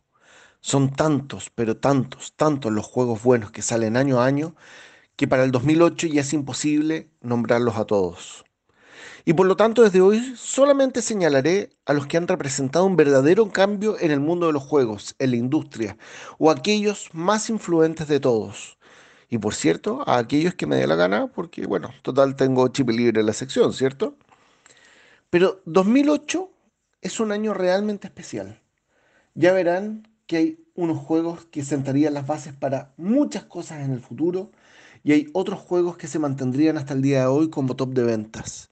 Y eso que ya han pasado una buena cantidad de años. Partamos por lo básico. 2008 fue el año de Dominion. Dominion es un deck building game de un, autor, de un autor que hasta ese momento era un desconocido, un nuevo. De hecho, se especuló que Don Albacarino no existía realmente y que vino a abrir un nuevo mundo en los juegos de mesa. Fue el primer deck building y yo he intentado buscar otros juegos anteriores a este que tengan las mismas características y no existen, o al menos yo no he encontrado. Pero no solo eso, es por lejos de los mejores que han salido. Con expansiones sucesivas, este juego cruzaría las fronteras ganándolo todo, absolutamente todo, incluso el Spiel des Jahres un año después, el año 2009. Dentro de los juegos icónicos de 2008 también encontramos el gran y único Pandemic del diseñador Mac Lecoq. Es por lejos el más influyente de todos los juegos cooperativos que han salido después. Y ya antes habíamos visto varios juegos cooperativos, partiendo por Shadows over Camelot, que es un preferido mío. Pero este juego en particular daría pie a una saga tremenda, incluido los juegos Legacy, pero ha tenido mil iteraciones, eh, Pandemic The Cure, Pandemic Iberia, en fin, hasta su versión Cthulhu. Pero en el Pandemic original la idea era muy simple, es lo que estamos viviendo ahora. Aparecen varias pandemias al mismo tiempo y que eh, un grupo de investigadores y profesionales tienen que eh, intentar parar, mandando a distintos sectores del planeta, incluido Santiago de Chile, eh, orgullo nacional, ¿vieron? Eh, intentaban mandar a estos investigadores para parar esta pandemia. es increíble lo que hizo este juego y creo que sentó las bases para lo que serían los juegos cooperativos después. 2008 también fue el año de Le Havre, el más influyente de los juegos aburridos del mundo. Seguimos con Battlestar Galactica, otro cooperativo contraidor. Y acá me gusta más el Shadow sobre Camelot, pero a la gente le llamó mucho la atención porque eh, Battlestar Galactica, bueno, estaba basado en una serie de televisión y eso hizo que fuera muy popular. 2008 también fue el año de Stone Age, probablemente uno de los más influyentes juegos de colocación de trabajadores, que se juega bueno, muy rápido, si es que eres un jugador que ya tiene experiencia, en 25 o 30 minutos ya puedes terminar este juego donde vas ubicando a tus trabajadores, que no son trabajadores, son personas de la edad de piedra, en distintas tareas para que eh, junten alimento, consigan recursos, en fin, incluso que se procreen para aumentar la población y así poder tener más trabajadores, porque bueno, pareciera ser que esto es un, un poco tiránico. Y bueno, sobre todo ganar puntos. Así que 2008, si se fijan, ya viene cargadísimo con juegos imprescindibles. Y otro imprescindible es el Dixit, uno de los más influyentes de los juegos party games que existe hasta el día de hoy, de estos juegos interpretativos, donde tienes que analizar unas ilustraciones y dar una frase para que eh, el resto intente descubrir cuál de las imágenes en la mesa es a la que te refieres, pero sin ser demasiado obvio para que no todos voten por ella, porque si no, no ganas puntos. Es de los party games más vendidos de la historia, sin duda, y hasta el día de hoy sigue siendo una locura de ventas. A mí en particular me pareció un tanto depre, eso sí. Eh, la gente salía con interpretaciones demasiado profundas y las cartas evocan mil cosas menos alegría. Pero bueno, este juego también ganaría el Spiel des Jahres, el juego del año, pero en 2010. Así que ya tenemos dos juegos ganadores hasta este momento. Luego vendría otro cooperativo más, pero muy distinto. Se trata del Space Alert. Space Alert obviamente no es el primero, pero fue el que dio un paso para una nueva generación de juegos con interacción electrónica. En este caso, una grabación que va dando órdenes. Se trata de un juego cooperativo de supervivencia, donde la computadora advertirá de las distintas amenazas que hay. Para mi gusto, el mejor de esta categoría también salió el, el 2008, y no se trata de este juego, se trata del Red November. También un cooperativo originalmente inspirado en el hundimiento del Kursk, un submarino ruso que se hundió en medio del océano, en la vida real, no estoy inventando. Em, y Bruno Faiduti, el diseñador de este juego, tuvo que cambiarle el tema eh, y le puso unos goles, algo así, para no herir sensibilidades. Este juego lo publicó Fantasy Flight en su momento.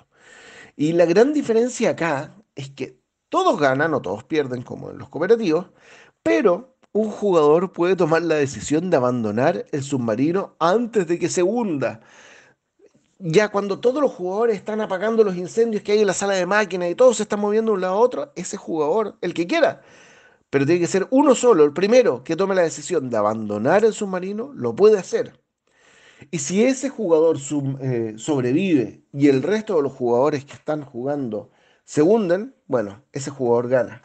Pero por otro lado, si los que quedaron en el submarino logran sobrevivir, la camotera que le van a dar al que se escapó es terrible. Bueno, 2008 también fue un año de grandes remakes, entre ellos Fórmula D, un juego de carreras que eh, fue publicado hace muchos años por una editorial francesa y que Primero incluyó algo muy interesante. Tú podías comprar expansiones con nuevas pistas de carrera, como ahora lo hace Downforce eh, para los que son más nuevos en el mundo de los juegos. Acá podías comprar eh, pistas reales, eh, Nürburgring, eh, Monza, en fin. Podías conseguir muchas pistas y lo que cambiaba lógicamente la experiencia del juego. Pero además, esta edición de Eurogames, que se llama la editorial francesa, em, incluía una mecánica muy espectacular porque traía muchos dados eh, de distintos valores, un dado de 4, de 6, de 8, de 12, de 20, y así iba sumando hasta un dado de 30 traía. Y mientras más bajo era el dado, más bajo era el cambio que iba a ocupar el auto para andar en la pista. Y mientras más querías acelerar, tenías que aumentar el cambio y por lo tanto podías tirar un dado de mayor denominación. Pero cuando te acercabas a una curva tenías que retroceder y si tenías que frenar mucho porque hiciste mal un cálculo, ibas a romper neumáticos. En fin, en realidad es un juego fascinante de 2 a 10 jugadores, que o no sé cuánto será ahora, pero el original era de 2 a 10. Em, y que, eh, bueno, cambiaba un poco las reglas del juego de los juegos de carreras. El 2008 también fue el año de Risk Black Ops. Y esto es un cambio muy notable en Hasbro, que es una de las grandes editoriales de juegos en el mundo. Es probablemente la mayor juguetera del mundo. Y que, bueno, tomó este juego en 1959 y le quiso dar un nuevo empuje. Y sacó una edición limitadísima en una caja negra llamativa, espectacular, y con un juego diseñado por Rob Daviau que realmente cambió mucho. El juego se hizo altamente coleccionable y hasta el día de hoy la gente lo busca. Eh, en realidad se podría decir que fue un juego promocional más que un juego eh, con intenciones de venderse normalmente en el mercado. Pero acá la gran gracia es que eh, el juego ya no es solamente la conquistación global, sino que em, está enfocado a cumplir objetivos específicos durante el juego. Así que el Risk Black Ops definitivamente es un juego que tenemos que mencionar acá. Otro de los juegos que quiero mencionar es el Dected.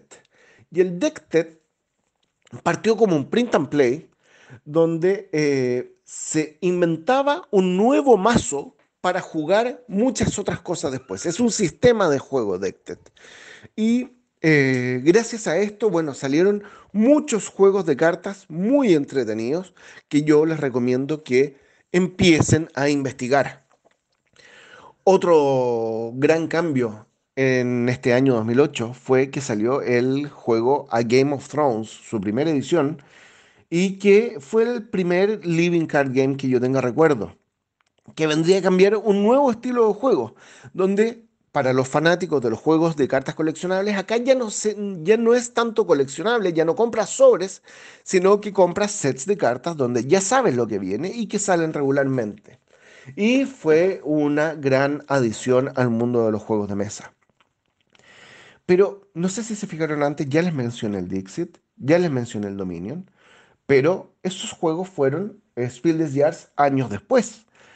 Pero el juego del año de 2008 fue el Gran Keltis, que es una reimplementación eh, del juego en tablero, del juego Los Cities, que es un juego de cartas para dos jugadores, ahora es de dos a cuatro jugadores, y donde primero se cumplió un hito acá, porque es primera vez que Rainer Knizia, el, jugador, el, diseñador de juegos más prolífico de la historia, gana su primer eh, des Jahres, su primer juego del año. Y en este juego en particular vas a armar expediciones en orden ascendente o descendente. Eh, bueno, Kelty lleva esa idea de los cities a otro nivel. Muy, muy entretenido. Y seguimos con la curiosidad porque ya tenemos el ganador del juego del año 2008, 2009, 2010, todos salidos el 2008. Pero hay otro juego más, que es el Witches Brew, que en un futuro sería reimplementado como Broom Service y que también ganaría Spiel des Jahres el 2015. Por lo tanto, tenemos un año extremadamente eh, trascendente para los juegos de mesa. Lamentablemente, no he jugado ninguno de los juegos de guerra de ese año, pero desde que salió tengo en mi wishlist el Manubre y el Fields of Arle para que les echen una mirada. Son juegos muy, muy, muy eh, entretenidos y que, bueno, no los he jugado, la verdad, he escuchado a gente que lo ha jugado y que, bueno, obviamente por esa razón llegaron a mi wishlist. Y amigos, eso sería todo por este año en el, en el capítulo del entreturno de año 2008. Hasta la próxima. Uh, ya. JJ, perdón, JP. Fuiste, no de manera directa. Yo, fue, ¿Cómo lo sentiste tú? ¿Un ataque directo o no? No sé, yo dejé de escuchar. Dejé de escuchar desde que vi una, una propaganda media, media falsa y perdió toda credibilidad para mí. Oh. Oye, pero, pero. Haz tus descargos, JP. ¿Parto con mis descargos al tiro? Parte con tus descargos. está claro, ¿no? Está claro que el, descargo es sobre Leabre.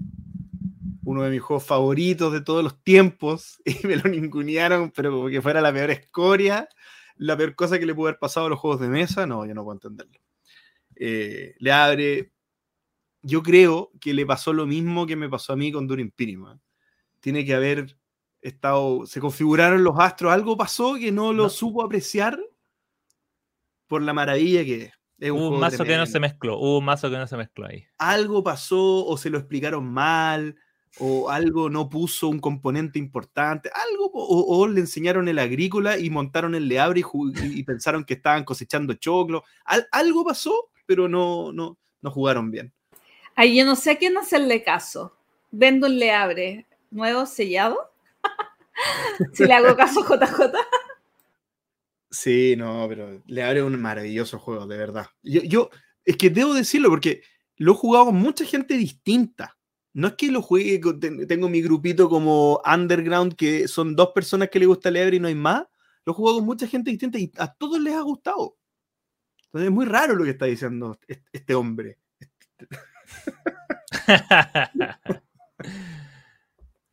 ¿Algo más que decir sobre este año, JP? Ah, sigo yo, sigo yo, no, mira. Eh, sí, tú nomás. Algunas cositas que quizá, el vuelito. Que quizá no, no, Battlestar Galactica me parece que no lo, no lo mencionó, ¿no? Lo nombró, sí.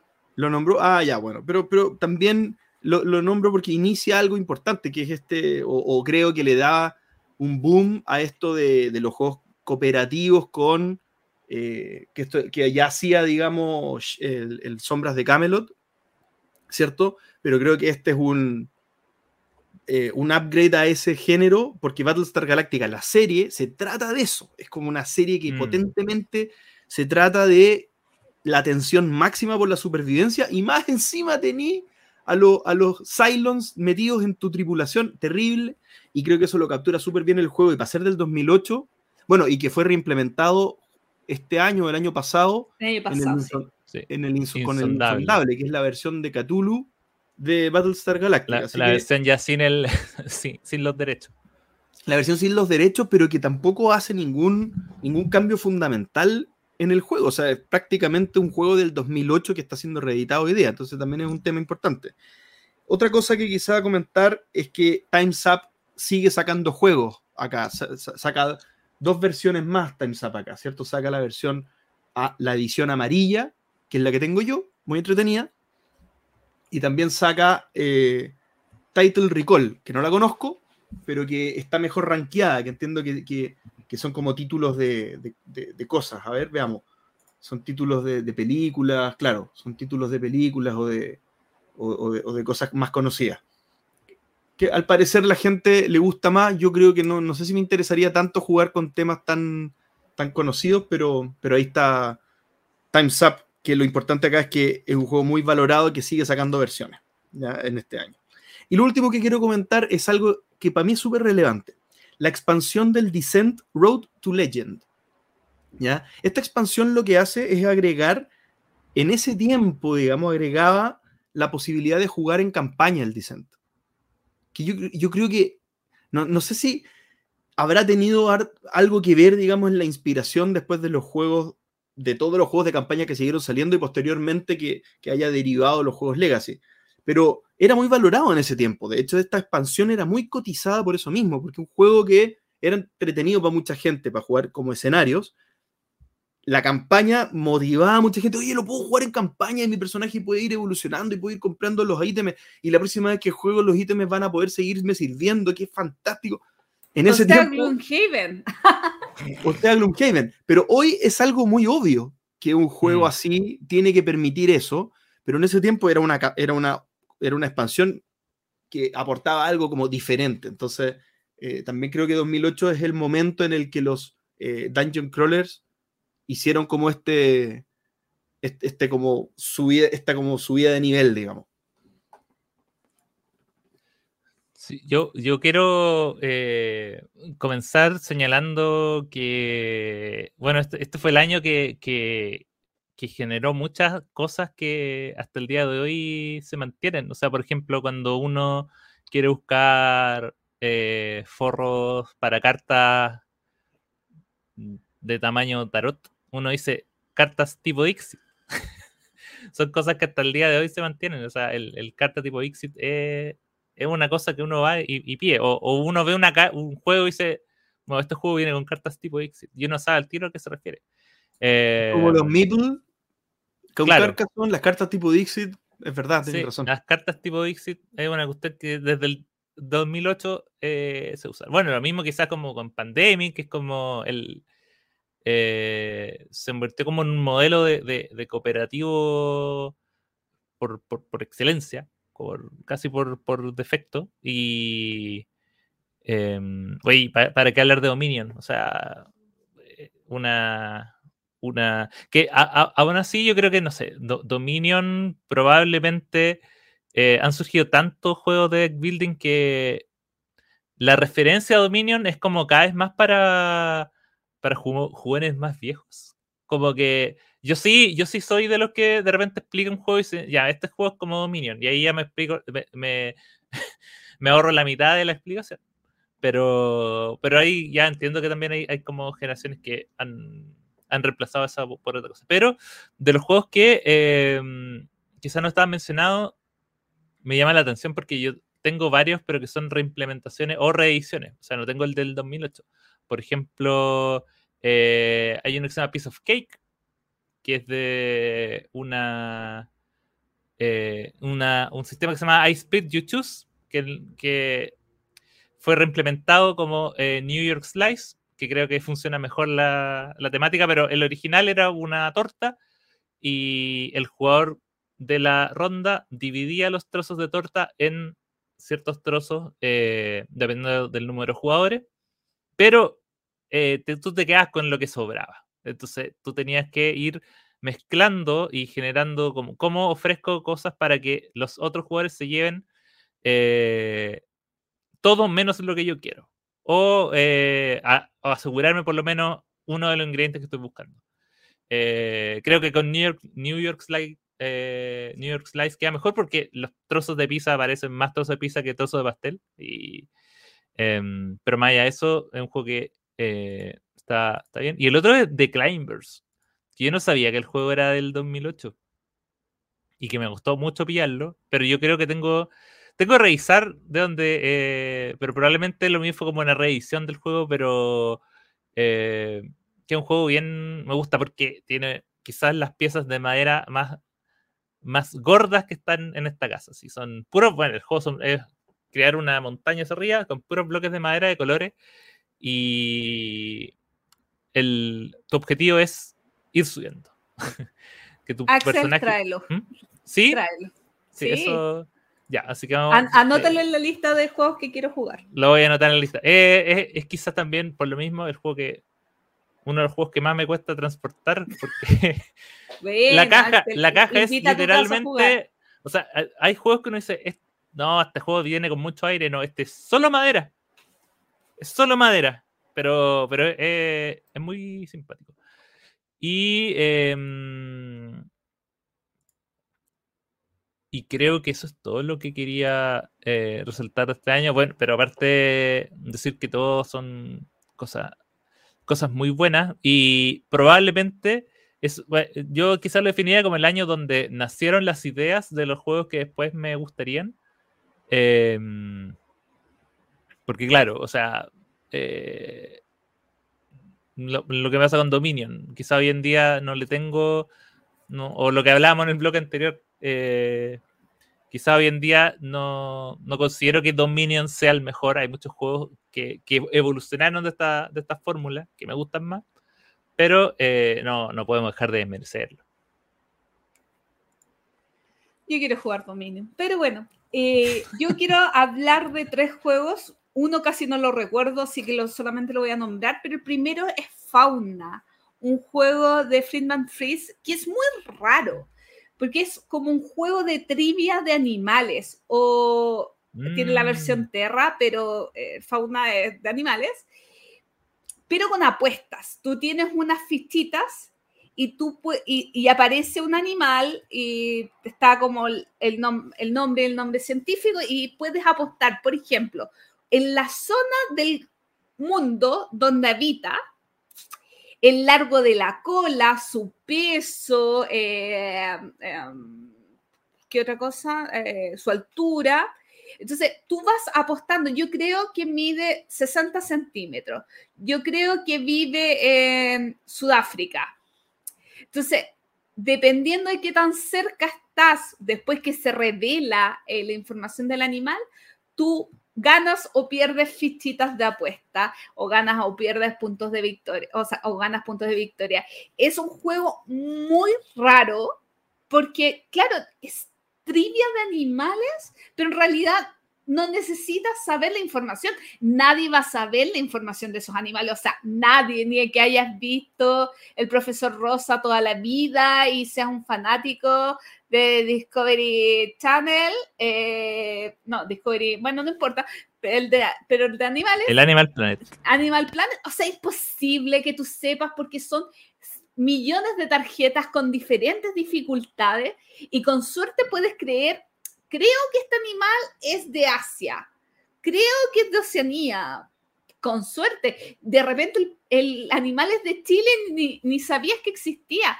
Es, y aparte, con, la mecánica de apuesta es súper extraña y, creo que es un juego que funciona súper bien y, recomendadísimo. Otro eh, que fue reimplementado, super, no, no reimplementado, fue reimpreso, no sé si tiene cambios de reglas, es el Gigant, que es este juego que ahora se llama Rapa Nui, que es de Isla de Pascua, donde tú tienes que subastar Moais y llevarlos al borde de la isla con unos palitos eh, y ponerle su gorrito que no sé cómo se llama. Eh, es un juego hermosísimo. Yo creo que es de los juegos más lindos que tengo de esa época. Un tablero, la calidad de las piezas es brutal. Em, yo la verdad me lo compré el 2016 y no lo he jugado. O sea, no he jugado mi copia. Eh, había jugado la, copia de un amigo. Em, pero como les digo, ahora a, finales del año pasado eh, salió Rapa Nui, que, es como una nueva versión del juego. Y el último que quiero comentar, eh, solamente porque es muy raro, aunque no ni recuerdo de qué se trata, es el nombre de la rosa. ¿Se acuerdan de este libro de Humberto Eco? Eh, o no sé si lo habrán leído, de, hecho yo no lo terminé. Igual tiene una película. Yo odiaba a Humberto Eco cuando estudié semiótica, pero lo amé cuando leí el libro. Y es un juego de Stefan Fell muy, pero muy, muy raro porque eh, un personaje hizo, tuvo como el asesinato, si no me equivoco, pero puede ser cualquiera, o sea, no es que haya una carta que te diga el amarillo fue, no, tú vas a tener que ir levantando sospechas y tienes que tratar de que tu personaje no sea el asesino, eh, pero con mecánicas absolutamente euro. Puede ser que me haya equivocado en la explicación, puede ser. Solamente lo jugué una vez hace tres años, pero es de estos juegos raros. Tanto raro porque no lo puedes encontrar como raro en la ejecución de las mecánicas. Eh, pero si tienen en algún momento la oportunidad de vivir esta experiencia, háganlo y eso es lo que quiero comentar del 2008. Oye, quizá como rezagado, eh, no, sé, no sé si lo dijo JJ, no, no lo escuché, pero Monopoly Deal lo, mencionó. eso iba a mencionar, Monopoly El mejor Monopoly. Pero la mejor versión de Monopoly. Y hay uno mejor todavía que el que te creo que es Monopoly Deal Millionaire, que es lo mismo, pero todo va, cuesta millones de dólares. lo mismo. Pero, pero, es relevante el Monopoly Deal, porque el Monopoly Deal tiene el gancho que se llama Monopoly, lo venden en todos lados, los venden en las estaciones de servicio, los venden en los, supermercados, los venden en todos lados. Y realmente, y estoy viendo acá como los, los reviews de BGG y dan risa, porque es como, es un milagro, Monopoly se ha entretenido de nuevo. Entonces es como, realmente está bueno, es como para los jugones que quieren jugar un Monopoly divertido, pero también para los que no son jugones y son, es un, creo que debe haber servido mucho como gancho a los juegos entretenidos, modernos, desde alguien que solo conoce Monopoly. Sí. Sí, y, el otro también rezagado, eh, que a la Gloria le va, a interesar, no sé si lo tiene dentro de su colección, Animal sobre Animal, el duelo. Eh, me imagino que es la versión de dos jugadores. La versión de dos jugadores. Axel, Ayer encontré, yo tengo la versión de Animal sobre Animal de dos jugadores, pero ayer encontré una versión de Animal sobre Animal de dos jugadores en lata. La necesito. Ahora voy a poder jugar Animal sobre Animal de a cuatro jugadores con las fichas mini. ¡Ah! Amo Animal sobre Animal. Oye, ayer descubrí que hay un animal sobre animal de dinosaurios y hay un animal sobre animal de unicornios. Y acabo de crear la necesidad a algunas personas.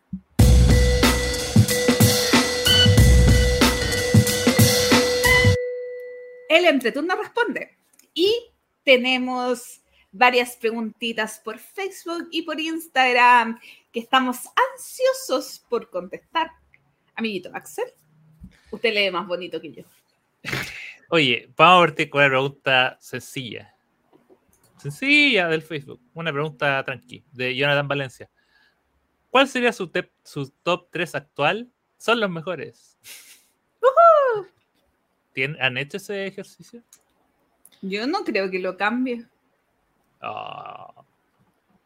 Así que parto yo. Número uno, alta tensión. Número dos, eh, aventureros al tren. Normal.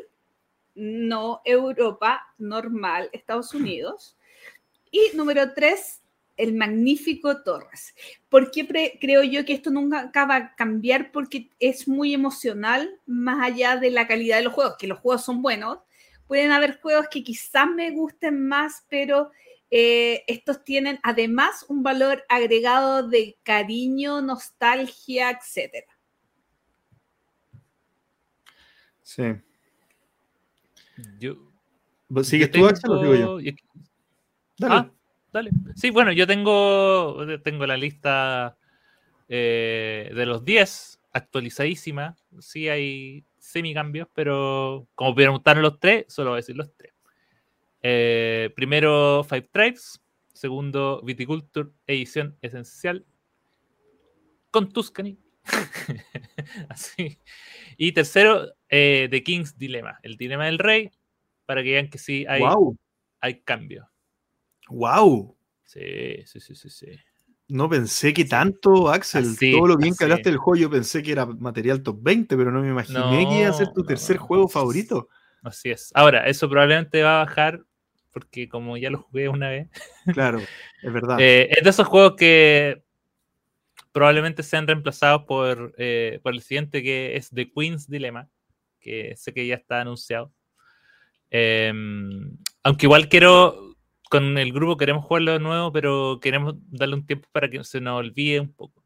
Ya para mí es muy fácil porque yo soy súper olvidadizo, entonces eh, ya se me ha olvidado todo lo esencial, salvo jugarlo, así que eventualmente lo voy a volver a jugar. Me gusta mucho. Pero hay otros que están ahí, ahí, ahí, raspando, que son juegos más nuevos. En mi caso, leves cambios, pero no grandes. Eh, de posición nomás, pero juegos que ya sabían. Mi número 3, Gaia Project. Mi número 2 es Le Abre. Y mi número 1 es em, Underwater City. No, mentira, Gloomhaven. inesperado, inesperado. un vuelco, un vuelco total. Hoy, Camila Francisca Cortés Contreras nos pregunta: eh, en relación a un post que vi el otro día en la BGG, ¿cuántos juegos de sus bibliotecas son de diseñadoras? Incluyen el total de juegos que tienen para saber la proporción. Un abrazo. Uy, no hice la tarea. Oye, a propósito, yo ayer compré juegos y hice la tarea antes de. Antes de. Tengo que actualizar mi. Bueno, parto yo, parto yo. Eh, que tengo dos juegos eh, donde, donde parte del equipo de diseñadores son mujeres. Uno es em, Red Cathedral y el otro es Corruptia. Y más o menos en mi biblioteca ahora, porque ha cambiado el número últimamente, la, la he achicado, deben haber ahora unos 150 juegos más o menos. Por lo tanto, el, el, ratio es un poquito más del 1%. No, un poquito menos. Ah, sí, pues más, perdón. 150 un poquito, más, un poquito más. Sí. 1, algo.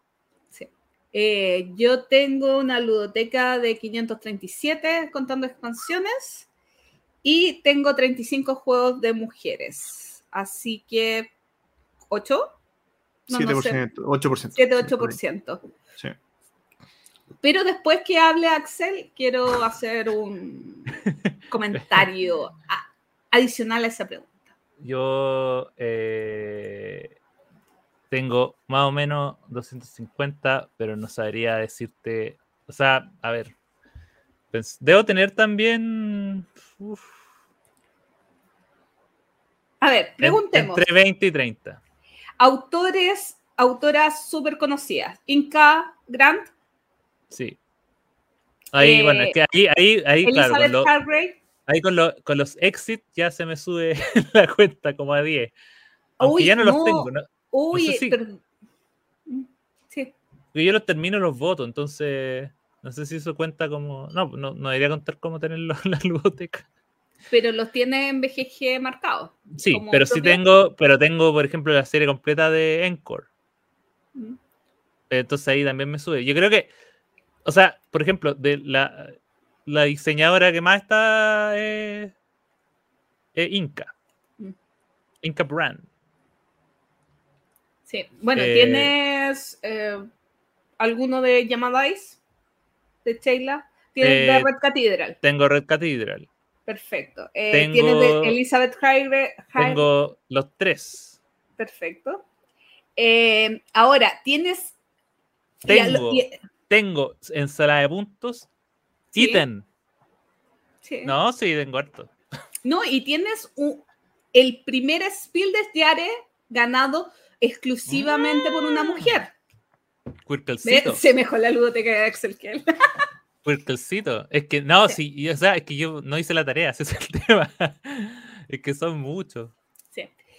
Pero sabes qué, em, claro, puede ser que la cifra no es alta para nada, pero yo veo que es aún peor, no, no sé si aún peor decirlo eh, como concepto, pero ¿cuántos juegos son en solitario de mujer? Muy mm. pocos. O sea, eso, eso sí que lo encuentro como, como, está claro que somos menos mujeres en la afición que hombres, ok, esa, esa proporción se podría traspasar al diseño, ok, incluso así es, es, menor de, de, la cantidad de mujeres que juegan.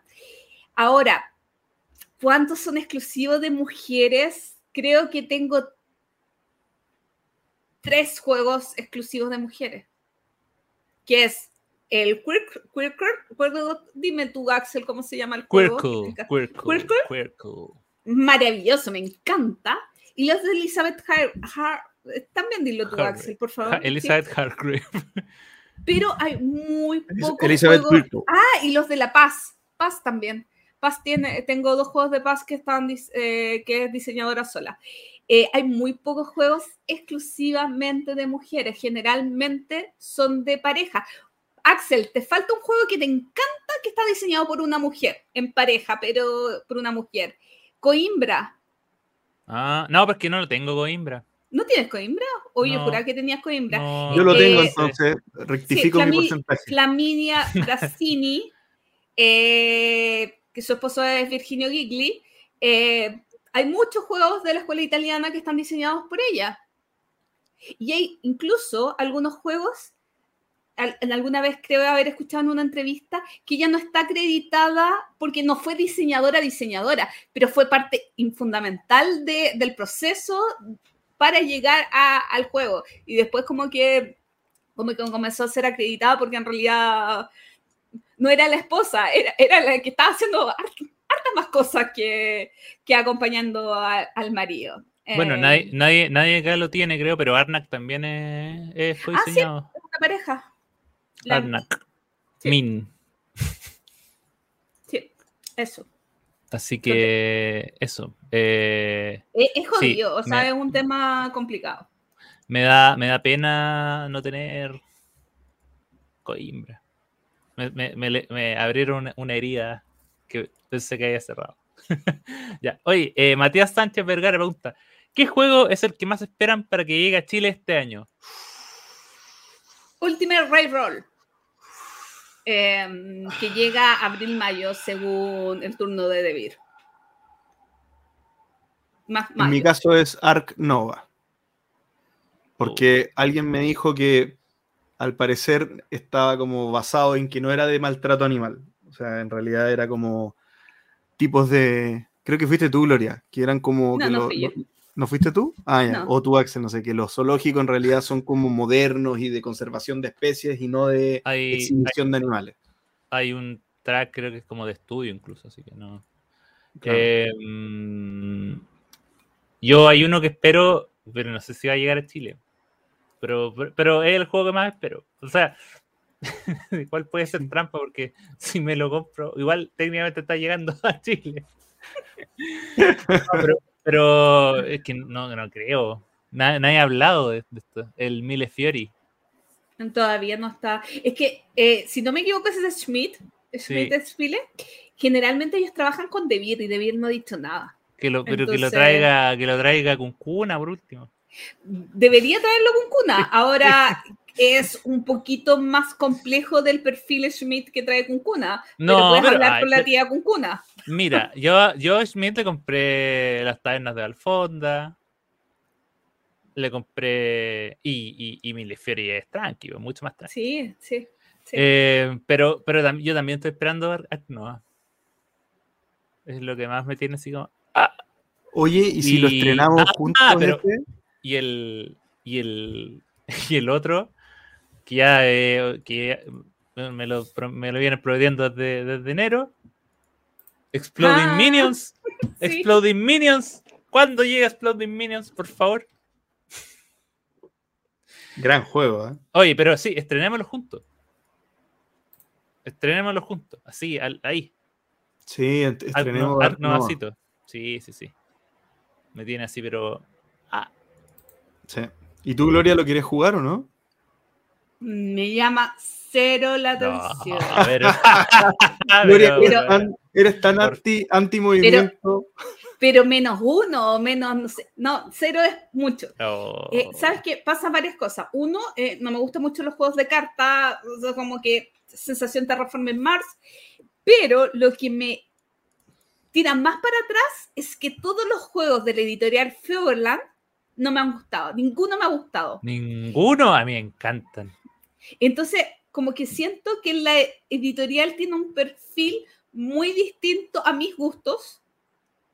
Entonces, como que generalmente uno habla de la línea editorial como algo positivo y tú dices, es que me encanta la línea editorial de este editorial, me voy a ciegas con esto, pero en este caso yo lo veo como algo positivo o negativo, o sea, como me, restringe, digo, no me gusta Foverland, no creo que el juego que saquen sea de mi agrado. Ya igual lo probaría, mm. pero no. No, grande, grande estos cabros. Ya. Eh, ahora vamos a pasar a Instagram donde partimos con una pregunta de la Ketty. Que sencillo, recomiéndame un, juego que tengo que probar. Así. Así nomás. Se me olvidó que le iba a recomendar. ¿Cómo saber quién no ha jugado? Pero es, eh, lo más complicado es no saber qué ha jugado. A ver, voy a. Hmm. A ver, a Yo creo que ahí Gloria tiene que lucirse porque conoce más los gustos de la Ketty. No, ¿sabes que si no tenemos gustos tan parecidos? Pero los conoce, pero los, gustos de ella. Sí, eh, ¿sabes qué? Yo no sé si lo ha probado, pero voy a hacer con comodín. ¿El Arrayal o el Porto? Eh, juegos de Mevo que como son más escasos acá en Chile, creo que creo que es bueno, hay un par de juegos que la Kitty debería probar porque son míos y los tiene ella. Pero Eso le recomendaría que lo jugara. Podría jugar Monasterium, Ketty, porque es un juego muy entretenido y que quiero volver a jugar en algún momento cercano. Entonces, podía jugar mi copia para devolvérmela. no, broma. Oye, ¿y Brian Boru no, se lo, Brian Boru no, se lo recomendaría? Eh, dame un segundo sorry Kitty, no pretendo devolverte tan pronto el Macao, así que queda de todo el tiempo que quieras con el monasterio. Eso, eso mismo te iba a decir, Gloria, no, no, no andí ahí. eh, oye, Brian Boru un juego bueno para probar, sí. Porque, porque lo que, por lo que te entendí es bastante novedoso, tiene como cositas que, que es bueno mirar, digamos. Sí. Depende. Eh, a la Kitty no le gusta mucho la confrontación en el tema de mayorías. Si es mm. mucha, quizás le tire para atrás. Pero. Mira, no es tanta porque eh, tú no puedes reemplazar un disco por otro. Ok. Así que. No hay ataque eh, directamente. No hay, no hay ataque. Eh, lo que tú puedes. La mayor confrontación que hay es que tú puedes cuando, cuando haces la acción de, de colocar un, un, disco tuyo, cuando no ganas, que es cuando pagas por dinero, tienes que expandirte desde uno ya puesto por ti anteriormente, por unos caminitos que hay. Pero si un jugador tiene bloqueado, eso no se puede hacer. Eso es lo más, yo creo que eso es lo más eh, feo que puede pasar. Oye, otro juego que podemos recomendarle a la Kitty es la nueva versión de la tripulación. ¿Qué nueva eh, versión? O sea, el debajo del mar. Ah. Bajo el mar. Bajo el mar. Bajo el mar. Eh, y eh, sí, estoy, estoy viendo lo que jugó. Las nutrias ganadoras, no sé si lo he jugado, pero es muy bueno. ¿Escucharon? ¿Escucharon? Axel dijo que era muy bueno. Es bueno las nutrias ganadoras. Sí. Ya. Así que esperemos que alguno de esos le guste a la y lo veamos, lo sabremos pronto. Oye, eh, en, en solo juegos, Enzo, los juegos. Ah, estoy, dice Enzo y después los juegos. Dice, hola, yo sé, por lo que he escuchado en todos sus programas, que siempre se juntan a jugar con terceros de forma presencial y también a través de las plataformas como Board Game Arena y Tabletop. Pero, ¿alguna vez han jugado modo solitario? ¿Tienen algún juego favorito? Saludos. A ver, eh, voy yo, quizá, quizá yo soy el que juega más juegos solitarios, ¿no? Mm, sí, sí, sí. Puede ser, ¿no? A ver, incluso los tengo aquí a la vista. Juegos que me han encantado y que, y, que juego solitario, el Héroes de Terrinos. Eh, porque, porque generalmente uno puede hablar de que los cooperativos, la mayoría se puede jugar solitario, pero lo que uno busca en un juego solitario, al menos yo, es que no sea tan tedioso, o sea, que no sea como simular que estás jugando dos personas a la vez y tienes que estar mirando como dos cosas separadas muy complejas, el Héroes de Terrinos me parece que es súper práctico, poquitos componentes y, mucha acción y tú jugando solo. Y el otro juego que me encanta jugarlo solo es el Seventh Continent. En el fondo, incluso te diría que es mejor que jugarlo de más gente. Me pongo unos audífonos, hay, un lugar donde uno puede conectarse con la música del juego, dependiendo del continente en el que vas.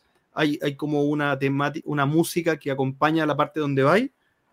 Entonces, si vas en la selva, suenan animalitos y suenan cosas bien, bien entretenidos. Y, ese creo que prefiero jugarlo solo.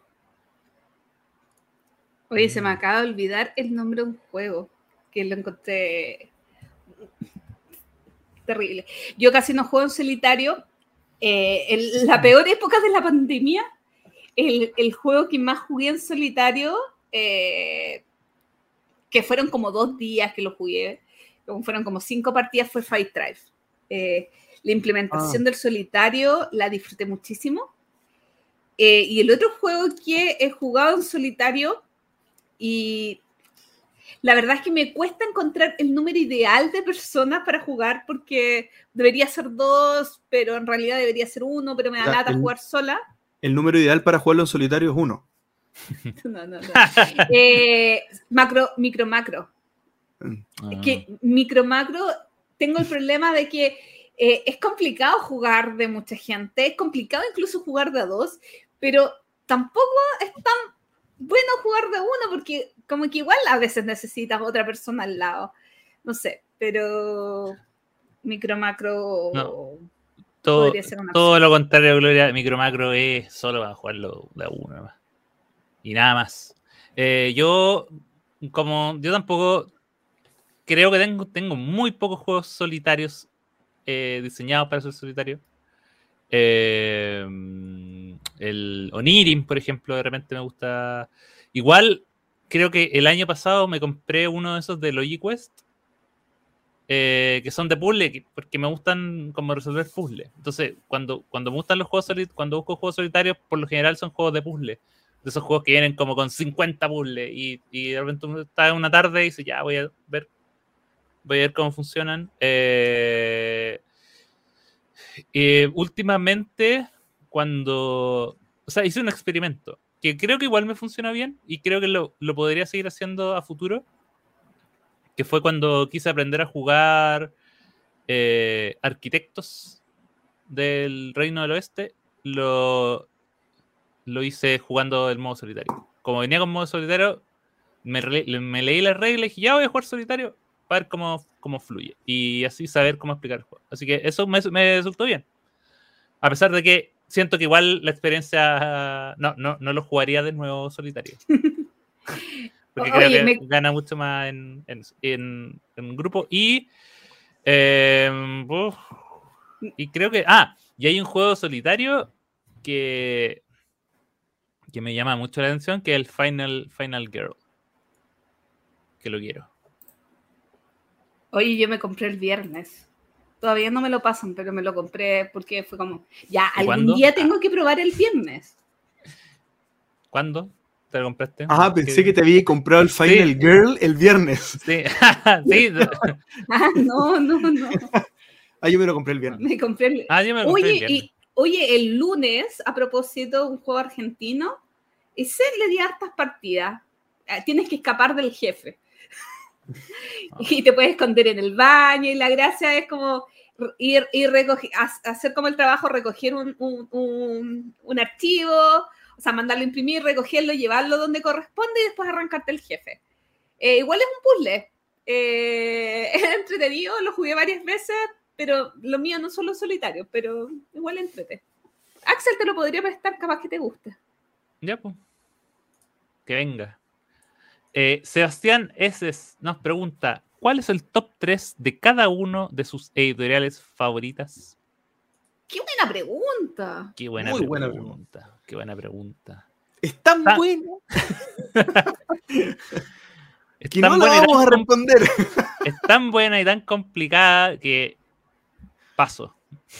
Hemos decidido de manera unánime hacer por segunda vez, o quizás lo hemos hecho más veces, lo que hicimos con la Jime, de sacar esta pregunta y no contestarla en este capítulo, sino en el próximo. Así eh, logramos dos cosas. La primera es que eh, nuestro amigo Sebastián quede a la espera y por lo menos nos asegure un, una escucha más para el próximo, porque ahí va a estar la respuesta a su pregunta. Eh, y lo otro es tener un tema que va, que, va a estar más interesante. O sea, le, vamos a poder dar la profundidad que probablemente Sebastián nunca se imaginó que iba a tener su respuesta. Así que felicitaciones, Sebastián, por este honor. yo creo que es un honor. Es un honor que, sí. que no te respondamos. Y, ojalá más gente pasemos veces. Así tenemos la pauta los próximos capítulos más Manden, manden, manden preguntas. O nos mandan un correo con buenas ideas. Todo sirve, todo sirve. Arroba soy jugón, grande. Que por él puede jugar Boru, Boru, Boru. Una preguntita para los tres. ¿Qué características debería tener a su juicio una buena explicación de un juego? ¿Les gusta explicar o prefieren que otro lo haga? Un abrazo. Hola. ¿Puedo partir yo? Sí. A ver, voy a contestar la segunda pregunta primero. ¿Cuál era la segunda pregunta? Que si les gusta explicar o prefieren que otro. No me gusta explicar, prefiero que me expliquen, pero depende quién también. Y la primera pregunta, la respuesta la va a dar Axel. ¿Por qué? ¿Cómo me gusta que... Este, ¿Cuál es la forma que me gusta que me expliquen los juegos como los explica Axel. Hola. Eh, eh, o sea, si yo tengo que hacer como un barrido de toda la gente, eh, yo confío en la explicación de Axel. Axel hace una explicación que considero corta y adecuada. Entonces, yo me siento muy cómoda con la forma en que explica Axel. Axel. yo creo que lo primero que tiene que tener una buena explicación es eh, adecuarse al, a la gente que se lo está explicando.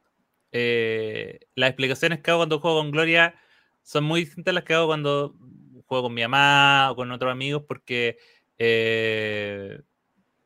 eh, no, porque y no porque una sea mejor que la otra, sino que porque me puedo me puedo tomar de ciertas cosas para hacer atajos. Entonces, por ejemplo, puedo tomar referencia a algunos otros juegos o, o, explicar la mecánica principal y después el resto eh, que se vaya agregando. Em, así que primero es eso, tomar en cuenta como a quién, a quién le está hablando. Eh, después, creo que lo segundo, que una, una buena explicación no, no tiene que ser una explicación completa. Eh, ¿A qué me refiero? A que no tiene que ser una traducción total de lo que trae el, manual. Eh, tienes que dejar también espacio a que los otros pregunten, porque ahí tú también estás sabiendo si es que les quedó claro o no.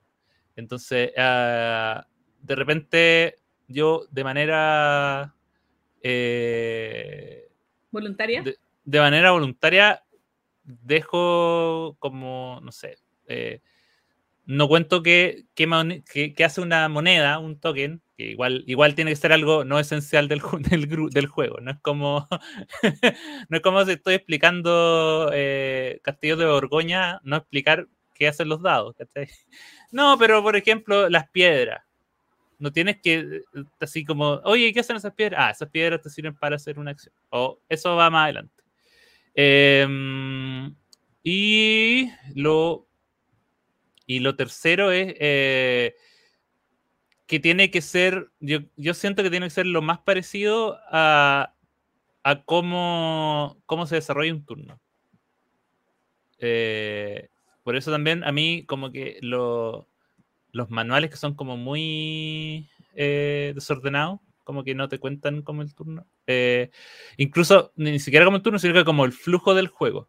Eh, por ejemplo, hay manuales que te cuentan como primera acción, una que uno no haría nunca en el primer turno. Y eso me molesta mucho. como que también cuento, explico las acciones como en el orden en que uno lo haría.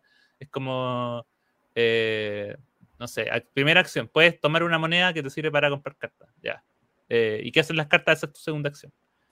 Em, eso, así como muy a la rápida, porque igual hay otras cosas como, no sé, de repente ayudarse un poco con la, con la temática, eh, tenerlo, tener, tener los componentes a mano para hacer también los ejemplos. Eh, y ojalá tener también como un puntero o algo así. Pero tener, cosas, tener las cosas a mano, eso también es importante. Y eh, separar las es mejor, es mucho mejor tener como cartas separadas de antes y, y, y, volver después, volver a hacer el setup que, que, eso. Y, ah, y también nunca hacer que la gente haga las cosas. Por ejemplo, los juegos que te dicen en, tu primer turno elige una carta, es como elijan esta carta después de que le explique el juego. Aun cuando el manual te diga que lo primero que tienes que hacer, toma, Elige después. Así que eso a grandes rasgos. ¿Puedo sumar un par de cosas? Por supuesto, por supuesto. Eh, quizá algo, algo que siempre hago y que es independiente, la, porque estoy de acuerdo con lo que dice Axel de, adecuarse a la audiencia, eh, es, es, primero hacer una explicación de un minuto, de 40 segundos, de, eh, de qué va, cómo se gana, más o menos lo que uno hace y más o menos los componentes que uno ve. O sea, con las cartas vaya a hacer esto, te las voy a explicar en su momento. El tablero vamos a poder más o menos poner monos acá, aquí y allá. Y aquí vamos a transformar esto, lo vamos a poner acá para poder hacer puntos que se consiguen acá. Un minuto, para que, porque esa idea como que ordena mucho todo para que todo cuadre y, creo que reduce mucho la ansiedad de la persona que está recibiendo la, aplicación. Al menos a mí me funciona muy bien. Y lo, y lo otro es que, que me costó, esto, esto es algo que me ha costado mucho hacerlo, pero creo que desde que lo hago me funciona mejor. Y es como, tiene que ver con lo de adecuarse a la audiencia, pero específicamente en las personas que realmente quieren que tú les expliques lo esencial para partir y realmente, genuinamente, no están, no les importa tanto que les expliques todo lo que necesitan para jugar bien y ganar. Y respetar eso. Y explicar más corto. O sea, no, no, no, es que espérate, es que tengo que explicarte que hay cartas, que es importante, porque hay cartas que si tú las jugáis desde el segundo turno en adelante, hacen algo completamente da lo mismo. que no las jueguen, no importa. Juega nomás. Si el tipo te pide que. Porque hay personas que te dicen, no, no, pero espérate, yo quiero saberlo todo. Personas que son así, entonces ahí les explicáis todo. Pero hay personas que te piden, no, no, no, pero lo básico para empezar a jugar porque no voy a retener todo, dale nomás. Oye, pero qué terrible cuando se juntan ambas personas en la mesa y, por eso, y, por eso ya venía al tema de las, preguntas. Que, y, ahí es cuando uno, yo, siento que también ahí está la, la, Yo creo que también es como eh, hacer una, explicación lo más amplia y, acotada posible. Y, cuando, cuando los mismos jugadores de la mesa te van preguntando así, oye, eh, ya, pero esto, no sé, eh, de repente te dicen, ¿qué pasa si empatan? Ah, ok. Y ahí responde. Pero no tienes que decir en la explicación si le empatan, bla, bla. Es como. Exactamente. Que los mismos jugadores. Hay, hay, algo terrible con eso. Eh, porque Axel lo que más odia probablemente es perder por ah. un punto. No, pues yo probablemente lo que más odio es empatar en el primer lugar y que la regla de ese empate que no fue explicada haga que el otro gane. Sí, yo, yo, lo, por ejemplo, yo, lo, hago inválido. Eh, por ejemplo, yo, yo, nunca me aprendo la, yo nunca me aprendo la regla de ese empate, siempre la tengo que buscar. Eh, ah, yo suelo cuando, me la preguntan. solamente porque me trauma. No, pero, pero eh, ahí, bueno, este, esto da para tema de la semana, pero hay reglas de desempates que son súper importantes, que, tiene, que van en el corazón de la estrategia. Por ejemplo, mm. en Dune Imperium. Ah, claro, claro, claro. Los empates en los combates Sí. No, oye, si empatan dos en el primer lugar, compadre, los dos se llevan el segundo lugar. Sí, eso es súper Y el tercero se corre. O sea, es súper importante. Ahí es importante. Y, o sea, y claro, por ejemplo, en un juego de 10 puntos, pero no sé, en un juego de, de, de Stefan Feld. Chao. Que, no, empataste a 352. A lo, listo, o sea, no los dos. Ganaste, los dos ganaron. Ganaste, ganaron los dos. sí. No, es que es como, y revisemos la regla de desempate. No, por favor. Sí, primero por monedas, después por número. Ah, ya. Oye, eh, Jaime Saudade dice: Tengo la impresión de que últimamente han salido muchos juegos con temática de abejas y miel, y que hace unos años hubo una explosión de juegos de dinosaurios. ¿Qué temática creen que se ha explorado poco? ¿Cuál creen que va a ser la próxima temática de moda? Uh, ojalá saber. voy a preguntar a mi bolita mágica. No tengo la más mínima idea. ¿Cuál será la próxima temática de moda? poco? Yo, yo creo que, que, que, una que, quizá, no sé si tampoco, pero después de haber jugado Food Chain Magnate, me quedé pensando cuántos juegos hay de como de administrar, pero más profundamente un negocio. Sí, porque cuando decía de comida rápida hay, pero casi todos son filler. No mm. hay como. Party games con cositas divertidas y cosas, pero pero algo, administrar un negocio como, como lo hace Food Chain Magnet, creo que... O, más liviano, pero, pero un, un 3.5, un, 3 de BGG. No hay como juegos de administración de, de el Papa Paolo, pero que era yo, de pizza. Yo creo que eh, desde, desde la remetida de Wingspan ha habido una ola de juegos de eh, animales ilustrados bellamente. Como juegos de. juegos de. Eh, eh, calma, así como. Pienso en pradera. Pienso en. Ahora, el, que salió ahora, que también está en la ciudad, el Link Forest, que también fue el que quedó ahí como. hasta el. ¿Cómo se llama el que jugamos? De Inicia. El no. Ah, el. Ay, el de los cuernos. Ese, también. Equinox. Eh, yo creo que esa es una, una, una tendencia, una moda que, es la que creo que está ahora y, no veo mucho que, incluso, aun cuando Ark Nova no siga esa, no, es ilustrado, pero sí sigue la línea como de animales. Yo creo que es una temática que, es atractiva eh, y, que, y que es sencilla y que también es muy inofensiva. Eh, Igual hay un tema interesante ahí, porque yo creo que antes quizá de Wingspan, eh, eh, no sé, o antes, quizá otros juegos también que, han hecho apuestas sobre temas que podrían haberse visto como poco atractivos, como mm. no, esto no son spam, no son cosas como... Creo que igual Mark prueba, digamos, viene como a demostrar que, que pueden tener éxito temáticas, como tú dices, más inofensivas, más como familiares.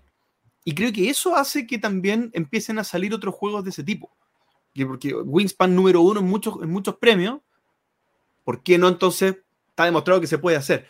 por ejemplo, otra cosa que me llamó la atención es cuando tuvo éxito Preta Porter. ¿Cuál es el este de, los modistos? Sí.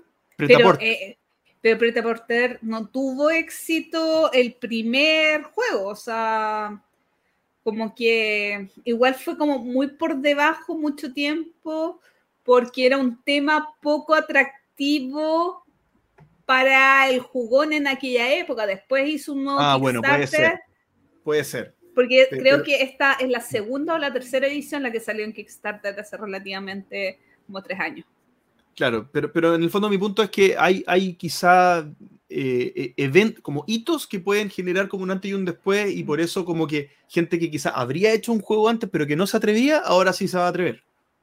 Yo, eh, y, yo también creo, más, más que, más que temática. O perdón, o era Rococó lo que querías decir. Rococó, no, no, no, yo me, me refería a Preta ah, Porter, pero porque Rococó tampoco le fue tan bien, pues, o sea, no, no, ¿cuánta gente habla de Rococó? Es que después salió la versión de Griffon más bonita, por eso pensé que también calzaba, porque también hace ropa, hace, vestido. Ahora, igual es chistoso, eh, porque me, acabo de guardar una cosa. Ah, así como hay temáticas, también hay, hay ciudades de moda. Eh, en estos momentos es París. En estos momentos es París. O sea, está el, París, que es el, de dos jugadores, está París, está City of Paris, está Colors of Paris. Cena de París. Sí, Cena en París, también. Eh, el Dinner in Paris. Eh, así que también esa ciudad está como. Están como de moda. También pasa, pasa eso. Y, que yo creo que también el tema de la ciudad es como que eh, dan, dan. Puede que tener un ciclo más corto. Pero lo que, lo que iba a hablar, que probablemente quizás no sea una temática de moda, pero sí algo como una tendencia en cuanto a temática, pero no es una temática eh, global. Es que yo creo que estamos como en un, en un momento en el que hay juegos basados en, en propiedades intelectuales que están siendo buenos. Dune. Eh, Dune Imperium puede ser, pero también el trabajo que está haciendo Funko Games con un montón de películas antiguas que están haciendo diseño bien pensado. Sí, Ravensburger también está haciendo. Eh, y también hay estos Kickstarter, el, Mind Management, que también me tiene loco. Eh, el mismo de Reckoners que había mencionado JP también como... Hay un montón de juegos que están sacados en licencia que le están dando tratamiento, el tratamiento ya, ya, ya saben que no, no pueden engañar a la gente. ya saben que el jugador no se engaña fácilmente. Eh, o en Marco el otro día en el turno de Asmodee, eh, todos los juegos de Marvel, qué locura. Y son juegos buenos, son juegos buenos. El, por ejemplo, el, el, el Love Letter de Guantelete Infinito, para mí es la mejor versión de Love Letter que han sacado desde Love Letter. Eh, y, tiene una temática original, se notó que no le pusieron solo los personajes. O sea, lo convirtieron en un juego asimétrico, entonces están haciendo la pega. Oye, otro tema que está de moda y, hilado con una tremenda novedad eh, es em, las cosas andinas. O sea, ya tenemos, eh, tuvimos en su época... no, pero altiplano, Altiplano. Altiplano Tenemos ahora Yamalán y el Patchwork edición eh, andina, que acaba de anunciar Asmodee. Eh, o sea, claro, me generaron un Patchwork Estados Unidos. ¿Por qué no hacer un Patchwork edición andina? Hay un Patchwork Polonia. Ah, ese no lo sabía. Sí, sí, hay un Patchwork Polonia, que es bien bonito. Bueno, sin ir más lejos, el chilote de viaje al centro de la Tierra. Sí, eh, bueno, así que no, el, el patchwork andino, es que yo el, el patchwork que tengo, el de Halloween, no me gusta tanto, pero es patchwork. Muy estacional. Lo podéis sacar una vez al año. Pero el andino, oye, y lo otro también, para hacer esto, el eh, salieron en Alemania, sacaron unos stickers para ah, poner a, la, a las llamas de Yamaland y yo los odio, porque quedan hermosas. O sea, el, componente del el componente 2021 para Access Christensen son las llamitas de Diamond, pero ahora... Tienes que preguntar, pedírselo a Pancho, o lo otro es que saben que hay una empresa peruana que hace stickers para juegos. Eh, que son muy bacanes. Eh, Diluvio Lúdico compró y tienen videos con esos stickers. Eh, el problema es el envío. Ah, el envío a Chile ya se encarece. Pero si tienen algún dato de alguien que viaje de Perú a Chile, oh, yo necesito muchos stickers. Ya. Mac, Job 24 dice: ¿El top de juegos de estrategia militar? Este está complicado, ¿ah? porque mm, creo que ninguno de nosotros somos de Wargames que no sé si la estrategia militar es necesariamente Wargames, pero, pero, pero, pero a ver, si hablamos como de estrategia militar, militar, podría ser Memoir 44, podría ser Andante Normandy, y pseudo militar podría ser el Twilight Struggle y podría ser el 13 días, pero, pero creo que no soy vos, al menos yo no soy voz autorizada para, para, para hablar de estrategia militar, no sé ustedes. O sea, yo tengo claro que en el tablero de Trajan, en la parte superior, están los militares. Eh, y en algunos otros juegos, el Hadara tenía un track militar. O otro claro, juego así, Seven eh, Wonders. Wonders. Y cosas por el estilo. Eso es lo más cercano a algo militar que tengo. Sí. El, claro, porque si, estrategia militar es bien específico, porque no, es tropas, juegos de tropas, como puede ser el Kemet, el Cyclades, el, el Shogun, el qué sé yo. Supongo que no se refiere a eso. El Risk. El Risk, claro, bueno. Ya, eso. Eh, somos muy Sí, somos más pacíficos. No, mentira. Y, Godoito, y Godoito nos pregunta, si los juegos de mesa se transforman en vicio, tanto en tiempo dedicado al juego como en compras compulsivas, ¿se pueden entender como algún tipo de droga o algo que genera adicción?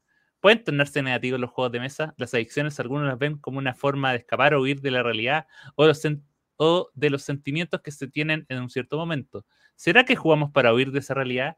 ¿Creen que hay que poner límites al juego? ¿Ustedes tienen algún límite? La pregunta fue creciendo en, intensidad. Sí, como, me sentí atacado acá. Como que tenía ahí una persona como aquí, como ah, para de jugar. ¿Saben qué? Yo no sé si voy a contestar la pregunta, pero suelo creer que no es el juego de mesa, el videojuego, la lectura, eh, muchas cosas, muchas cosas que se pueden nombrar. Eh, el problema de la adicción viene desde mucho antes. Solamente, o sea, como, viene eh, como, voy a ridiculizar el ejemplo, pero es cuando dicen un asesinato y jugaba tal juego. como, o, en algún momento, es que jugaba rol y asesinó a 10 personas. Es como el problema de la persona viene mucho antes y, se tiende a acusar al juego o a otra cosa. Eh, el problema de una adicción, quizás la persona no era adicta a los juegos de mesa, pero sí tenía conductas que lo iban a llevar a una adicción, adicción que podía ser juegos de mesa, podía ser una droga, podía ser cualquier cosa. Entonces, eh, no iría tanto a acusar a un medio del problema que puede llegar a tener una persona. Yo creo que si no existían los juegos de mesa, esa persona podría caer en otro tipo de adicciones, aunque fuera videojuego, aunque fuera muy eh, poco eh, droga, no sé, no sé cómo decirlo. Pero límites, sí, hay límites, hay presupuesto, hay espacio, hay tiempo, y muchas otras cosas, y, ese mismo límite que nos damos cada uno de, esa asfixia, que es no poder eh, jugar todo lo que uno quiere, no poder, eh, o sea, como no poder cumplir, suena ridículo, con los juegos que tienes o los juegos que quieres jugar. Mm. Eh, sobre eso, en, realidad como una como una definición bien, bien como general de una adicción es cuando es una conducta que no puedes negarte a hacerte y que, te, y que se sobrepone a otras cosas. Entonces, eh, eh, en, el caso, alguien adicto a un juego de mesa sería alguien que reemplaza su, no sé, su tiempo de trabajo por jugar juegos de mesa o de repente un día dice, no sé, oye, es, tienes que ir a comprar, no sé, algo y no porque estoy jugando algo. Como que no posterga. yo pensé que iba a decir que se gasta la plata de los pañales de la guagua en juego. O también, claro, también, que se gasta la. Que, o, un día no come para. Claro. Em, y entonces, esos son como. Y, en ese sentido, de que puede haber gente. Obvio que puede haber como, digamos, casi todo puede ser técnicamente una conducta eh, adictiva, pero, pero, pero, o sea, a lo que ves que, si bien es cierto, yo creo que ninguno acá es adicto, sí hay eh, ciertas conductas que uno sí tiene que controlar. Y que no tienen que ver con adicciones, sino que tienen que ver con, yo creo más que nada con, con conductas de, de mercado en ese momento. O sea, eh, el, muchas veces se genera la, la, necesidad de, no sé, de, tener el último juego o, o de... O, o de comprar antes que justo cuando llegue a Chile tal juego, porque no sé. O, o, sabes que necesito tanto, tanto, tanto, tanto, tanto este juego que no me puedo esperar. No, ya voy a pagar el triple para que me llegue. Eh, para ser el primero en tenerlo. Para ser el primero en tenerlo y, y la edición de no sé dónde. Y me da lo mismo si está en, en polaco o en, o en un idioma que no entender porque no importa. Eh, y yo creo que en casos particulares no es algo en sí negativo, es cuando es perdurable en el tiempo. Exactamente, es cuando, cuando cada uno de los juegos que compras, o en el fondo, cuando tu experiencia se arruina por no, pucha, no pudo, y al final tuviste un mal día porque no pudiste encontrar un juego, se agotó la primera edición de no sé qué. Eh, no, o sea, hay que tener paciencia, y si no, si uno no lo puede tener no pasa. Y lo otro también es el tema de también empezar a desprenderse de, los juegos. También yo creo que lo, más, lo quizás, y, para mí, o sea, para mí como que sí se ha convertido en un problema como almacenar los juegos. Y fue como ya, si hay un problema, hay que solucionarlo. Y se soluciona con una bodega. No, se soluciona vendiendo. Se soluciona buscando un departamento más grande. No, si no se puede, se soluciona vendiendo o, regalando o intercambiando, no sé, de otras maneras. Para agregar otra cosa más, ¿Mm? que creo que está bien hecha la separación de, un poco del jugar y del el meta jugar, digamos, o sea, lo que hay en el momento exacto en el que yo estoy jugando un juego de mesa y todo lo que implica el hobby, que es el coleccionar, el comprar, el buscar nuevas cosas. Creo que son, yo cada vez las siento como dos cosas muy relacionadas pero independientes. ¿Ya? Porque es entretenido buscar juegos, es entretenido entender qué busca mm. un diseñador, pero en realidad no estáis jugando y podéis pasar horas haciendo eso y no estás jugando un juego de mesa. Creo que hay algo específico asociado que tiene para, irnos al tema de la droga. Vamos, hablemos de droga. Hay algo específico que pasa cuando uno juega que es bien interesante, que es la generación de dopamina. ¿ya? Uno cuando, genera dopamina, uno genera dopamina, que es un compuesto que genera el cuerpo, que da placer. La dopamina es un componente que tú mismo puedes generar que te hace sentir bien. ¿ya? Y uno la genera cuando logra cosas. ¿ya? En los juegos de mesa modernos tienen algo muy interesante y es que no necesariamente tienes que jugar, tienes que salir primero para sentir que vas generando logros. ¿ya? Tú puedes sentir que jugaste muy bien, saliste tercero, pero disfrutaste el juego, lograste un motor de juego en el que vas haciendo cosas el jugar un juego de mesa moderno, por lo general, es un proceso de generación de dopamina constante. ¿ya? Y eso explica mucho el por qué te gusta vivir ese proceso. Me dices, ¿soy adicto a eso? Sí, lo soy. ¿Qué puede pasar que podría ser malo? Y es que la dopamina, ojalá yo también la genere con logros en mi vida personal, familiar y otras cosas, y, no como encerrarme solamente, y ahí está el tema de la parte de la pregunta de usarlo como un escape, y este es como mi depósito de dopamina, me parece que eso sería un error. Eso sería como digno de ser revisado.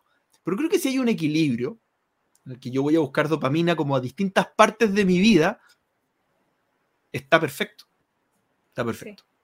De repente suena, eh, o puede sonar, a ver, no sé, lo digo en mi caso puntual haber jugado 92 partidas el mes pasado suena un poco enfermo, sí, es verdad. O sea, pero mi febrero normal es jugar 5 o 10 partidas. Es como, porque suelo febrero estar de vacaciones, entonces suelo jugar poco. Entonces, cuando vemos que son casos extraordinarios, quizá, no sé, pues, incluso yo diría, si yo jugara en solitario esas 92 partidas y no jugara con distinta gente, sociabilizando, comiendo algo rico, o sea, viviendo una experiencia un poquito más completa, claro, depende mucho del contexto y por qué yo eh, no lo catalogaría como una actitud adicta enferma. O sea, porque yo conozco mi proceso de juego, o sea, voy a, la casa de una persona o personas vienen acá, conversamos un rato, preparamos comida, tomamos once, jugamos y nos reímos. Entonces, no veo que no solamente tiene que ver con el, eh, la satisfacción entregada directa y exclusivamente del juego, sino también del proceso social Mm. de estar inserta ahí. No, y, aparte el número, el número, yo creo que, eh, o sea, espero. E, ese número no creo que se vaya a convertir como en una obsesión. O sea, si este mes juegas menos, es como, ya, da lo mismo. Y si seis meses más juegas menos, oh, da lo mismo. No, es como que ahora tu, tu, tu objetivo la vida superar, sea superar ese número, tu, día no, tu calidad de vida no va, no va a depender de eso. O sea, eh, eh, uno llega a la estadística y uno, y uno tiene eso como, como para tenerlo en cuenta, pero, pero no es como que la, la, la calidad de vida de uno vaya a depender de, de ello. Sí. Espero. Oye, Pablo Opaso nos dejó dos preguntas. Una, una un poco más, más directa y la otra un poco más abierta. Vamos, vamos a partir con esa primero. ¿Sueñan los meeples con ovejas de madera? Con ovejas de, de caverna. o sea, de gris. Yo, yo creo que sí. Y, creo que hay una razón muy potente. y quiero abrirla a debate pero ustedes se han dado cuenta la proporción de tamaño que hay entre un meeple y, una, y un meeple de madera. es como que viniera una oveja gigante del tamaño de un rinoceronte encima. Sí.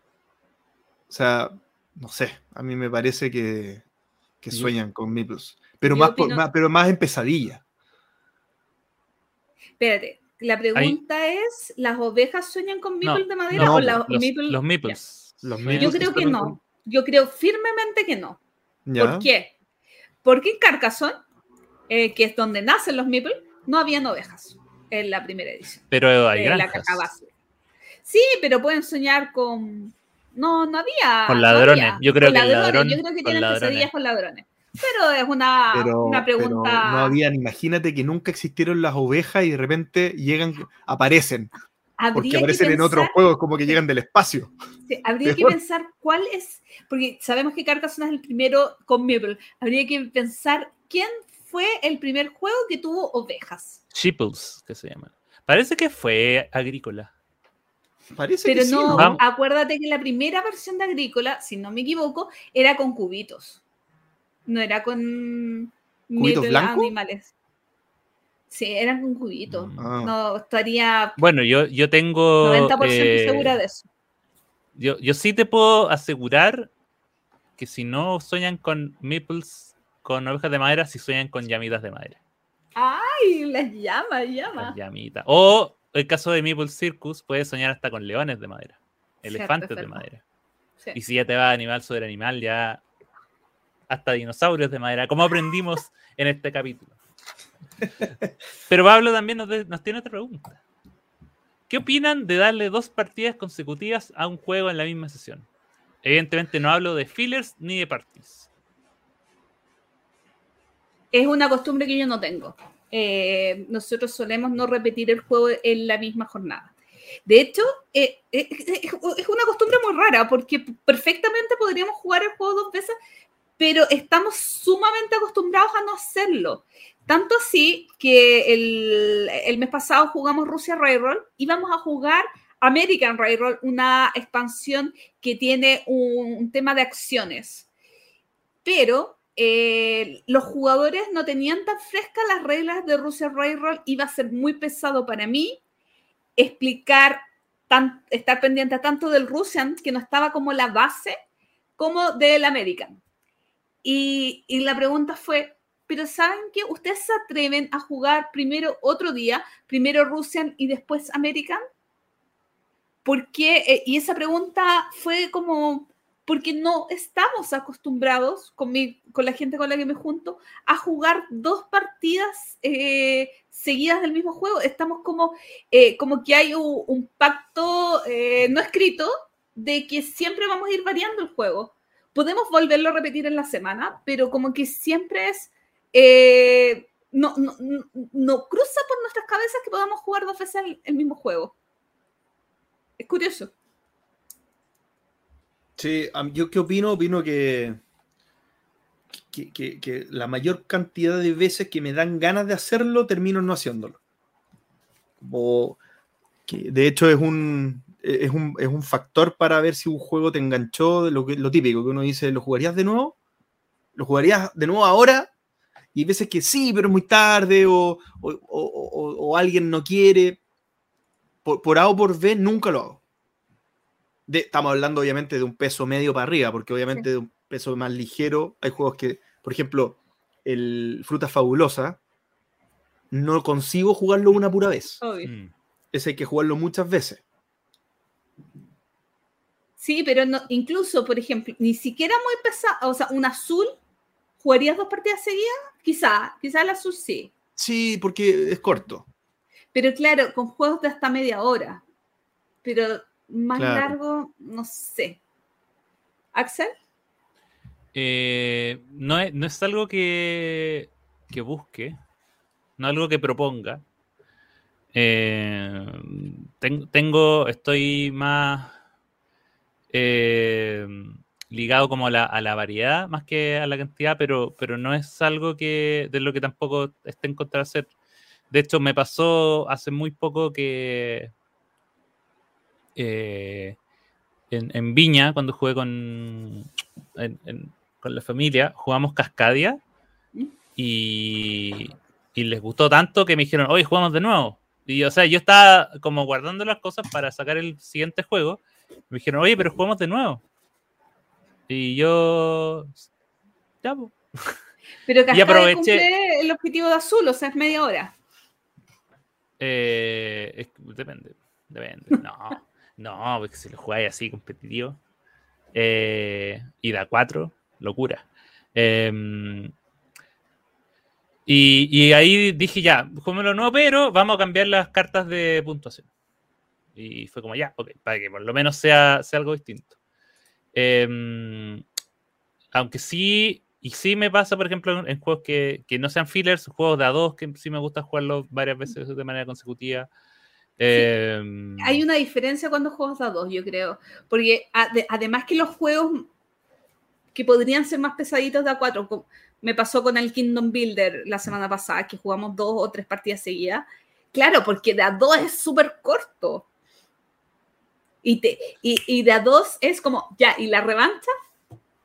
Sí. Y, ah, y lo otro que, y acá, y, pero, y, y lo que sí eh, juego siempre por lo menos de A2, dos o más partidas, son los juegos que tienen campaña. O sea, Charterstone. Eh, imposible no jugar dos partidas seguidas de Charterstone. Eh, en su momento también eh, Betrayal Legacy cuando lo jugamos también. O el mismo eh, King's Dilemma, jugamos dos o tres partidas. ¿Y para qué mencionar al otro amigo? ¿Pandemic? No, ah, Pandemic también. Pero Gloomhaven también, pues, Gloomhaven ah. también. Cuando lo juego el lab. Entonces, cuando son campañas, sí trato de que sean más de una partida por, vez. Aunque sea lo único que juguemos esa vez. Sí, buen punto, no lo había pensado. Gloomhaven, por ejemplo, yo puedo jugar dos, tres partidas, la verdad.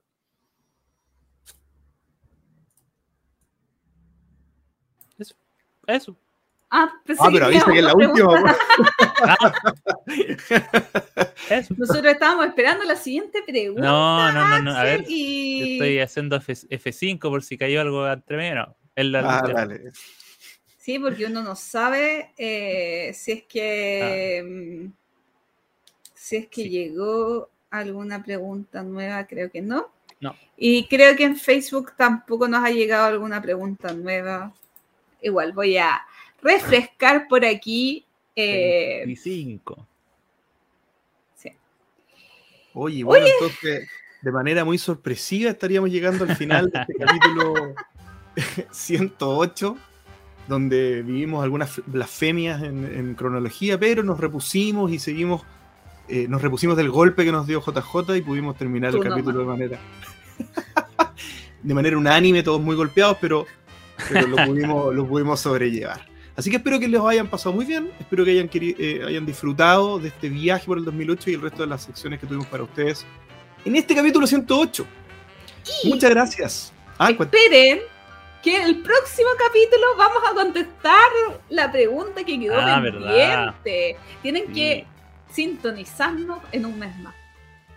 Quedó completamente ahí agendado y en la medida que sigan haciendo preguntas difíciles, nos ayudan a seguir teniendo secciones novedosas para, para, los próximos capítulos. Bueno chicos, muchas gracias a todos por habernos escuchado. Hasta la próxima. Chao. Gracias por escuchar El Entreturno. Y recuerden, envíenos sugerencias de historias relacionadas con sus vidas lúdicas. Pueden ser de terror, tragedia, graciosas o hasta de traición. Recuerden también escribirnos para participar en nuestra sección El Entreturno Responde. ¿Y ustedes? ¿Cuántos juegos diseñados por mujeres tienen en su ludoteca? Envíenos sus comentarios al correo elentreturno.gmail.com. Además, envíenos preguntas o temas que quieran que conversemos en el programa. Síganos en Facebook, en Twitter, en Instagram y suscríbanse a nuestro canal de YouTube. Escúchanos en un mes más en nuestro próximo capítulo de El Entreturno. Gracias de nuevo y hasta la próxima.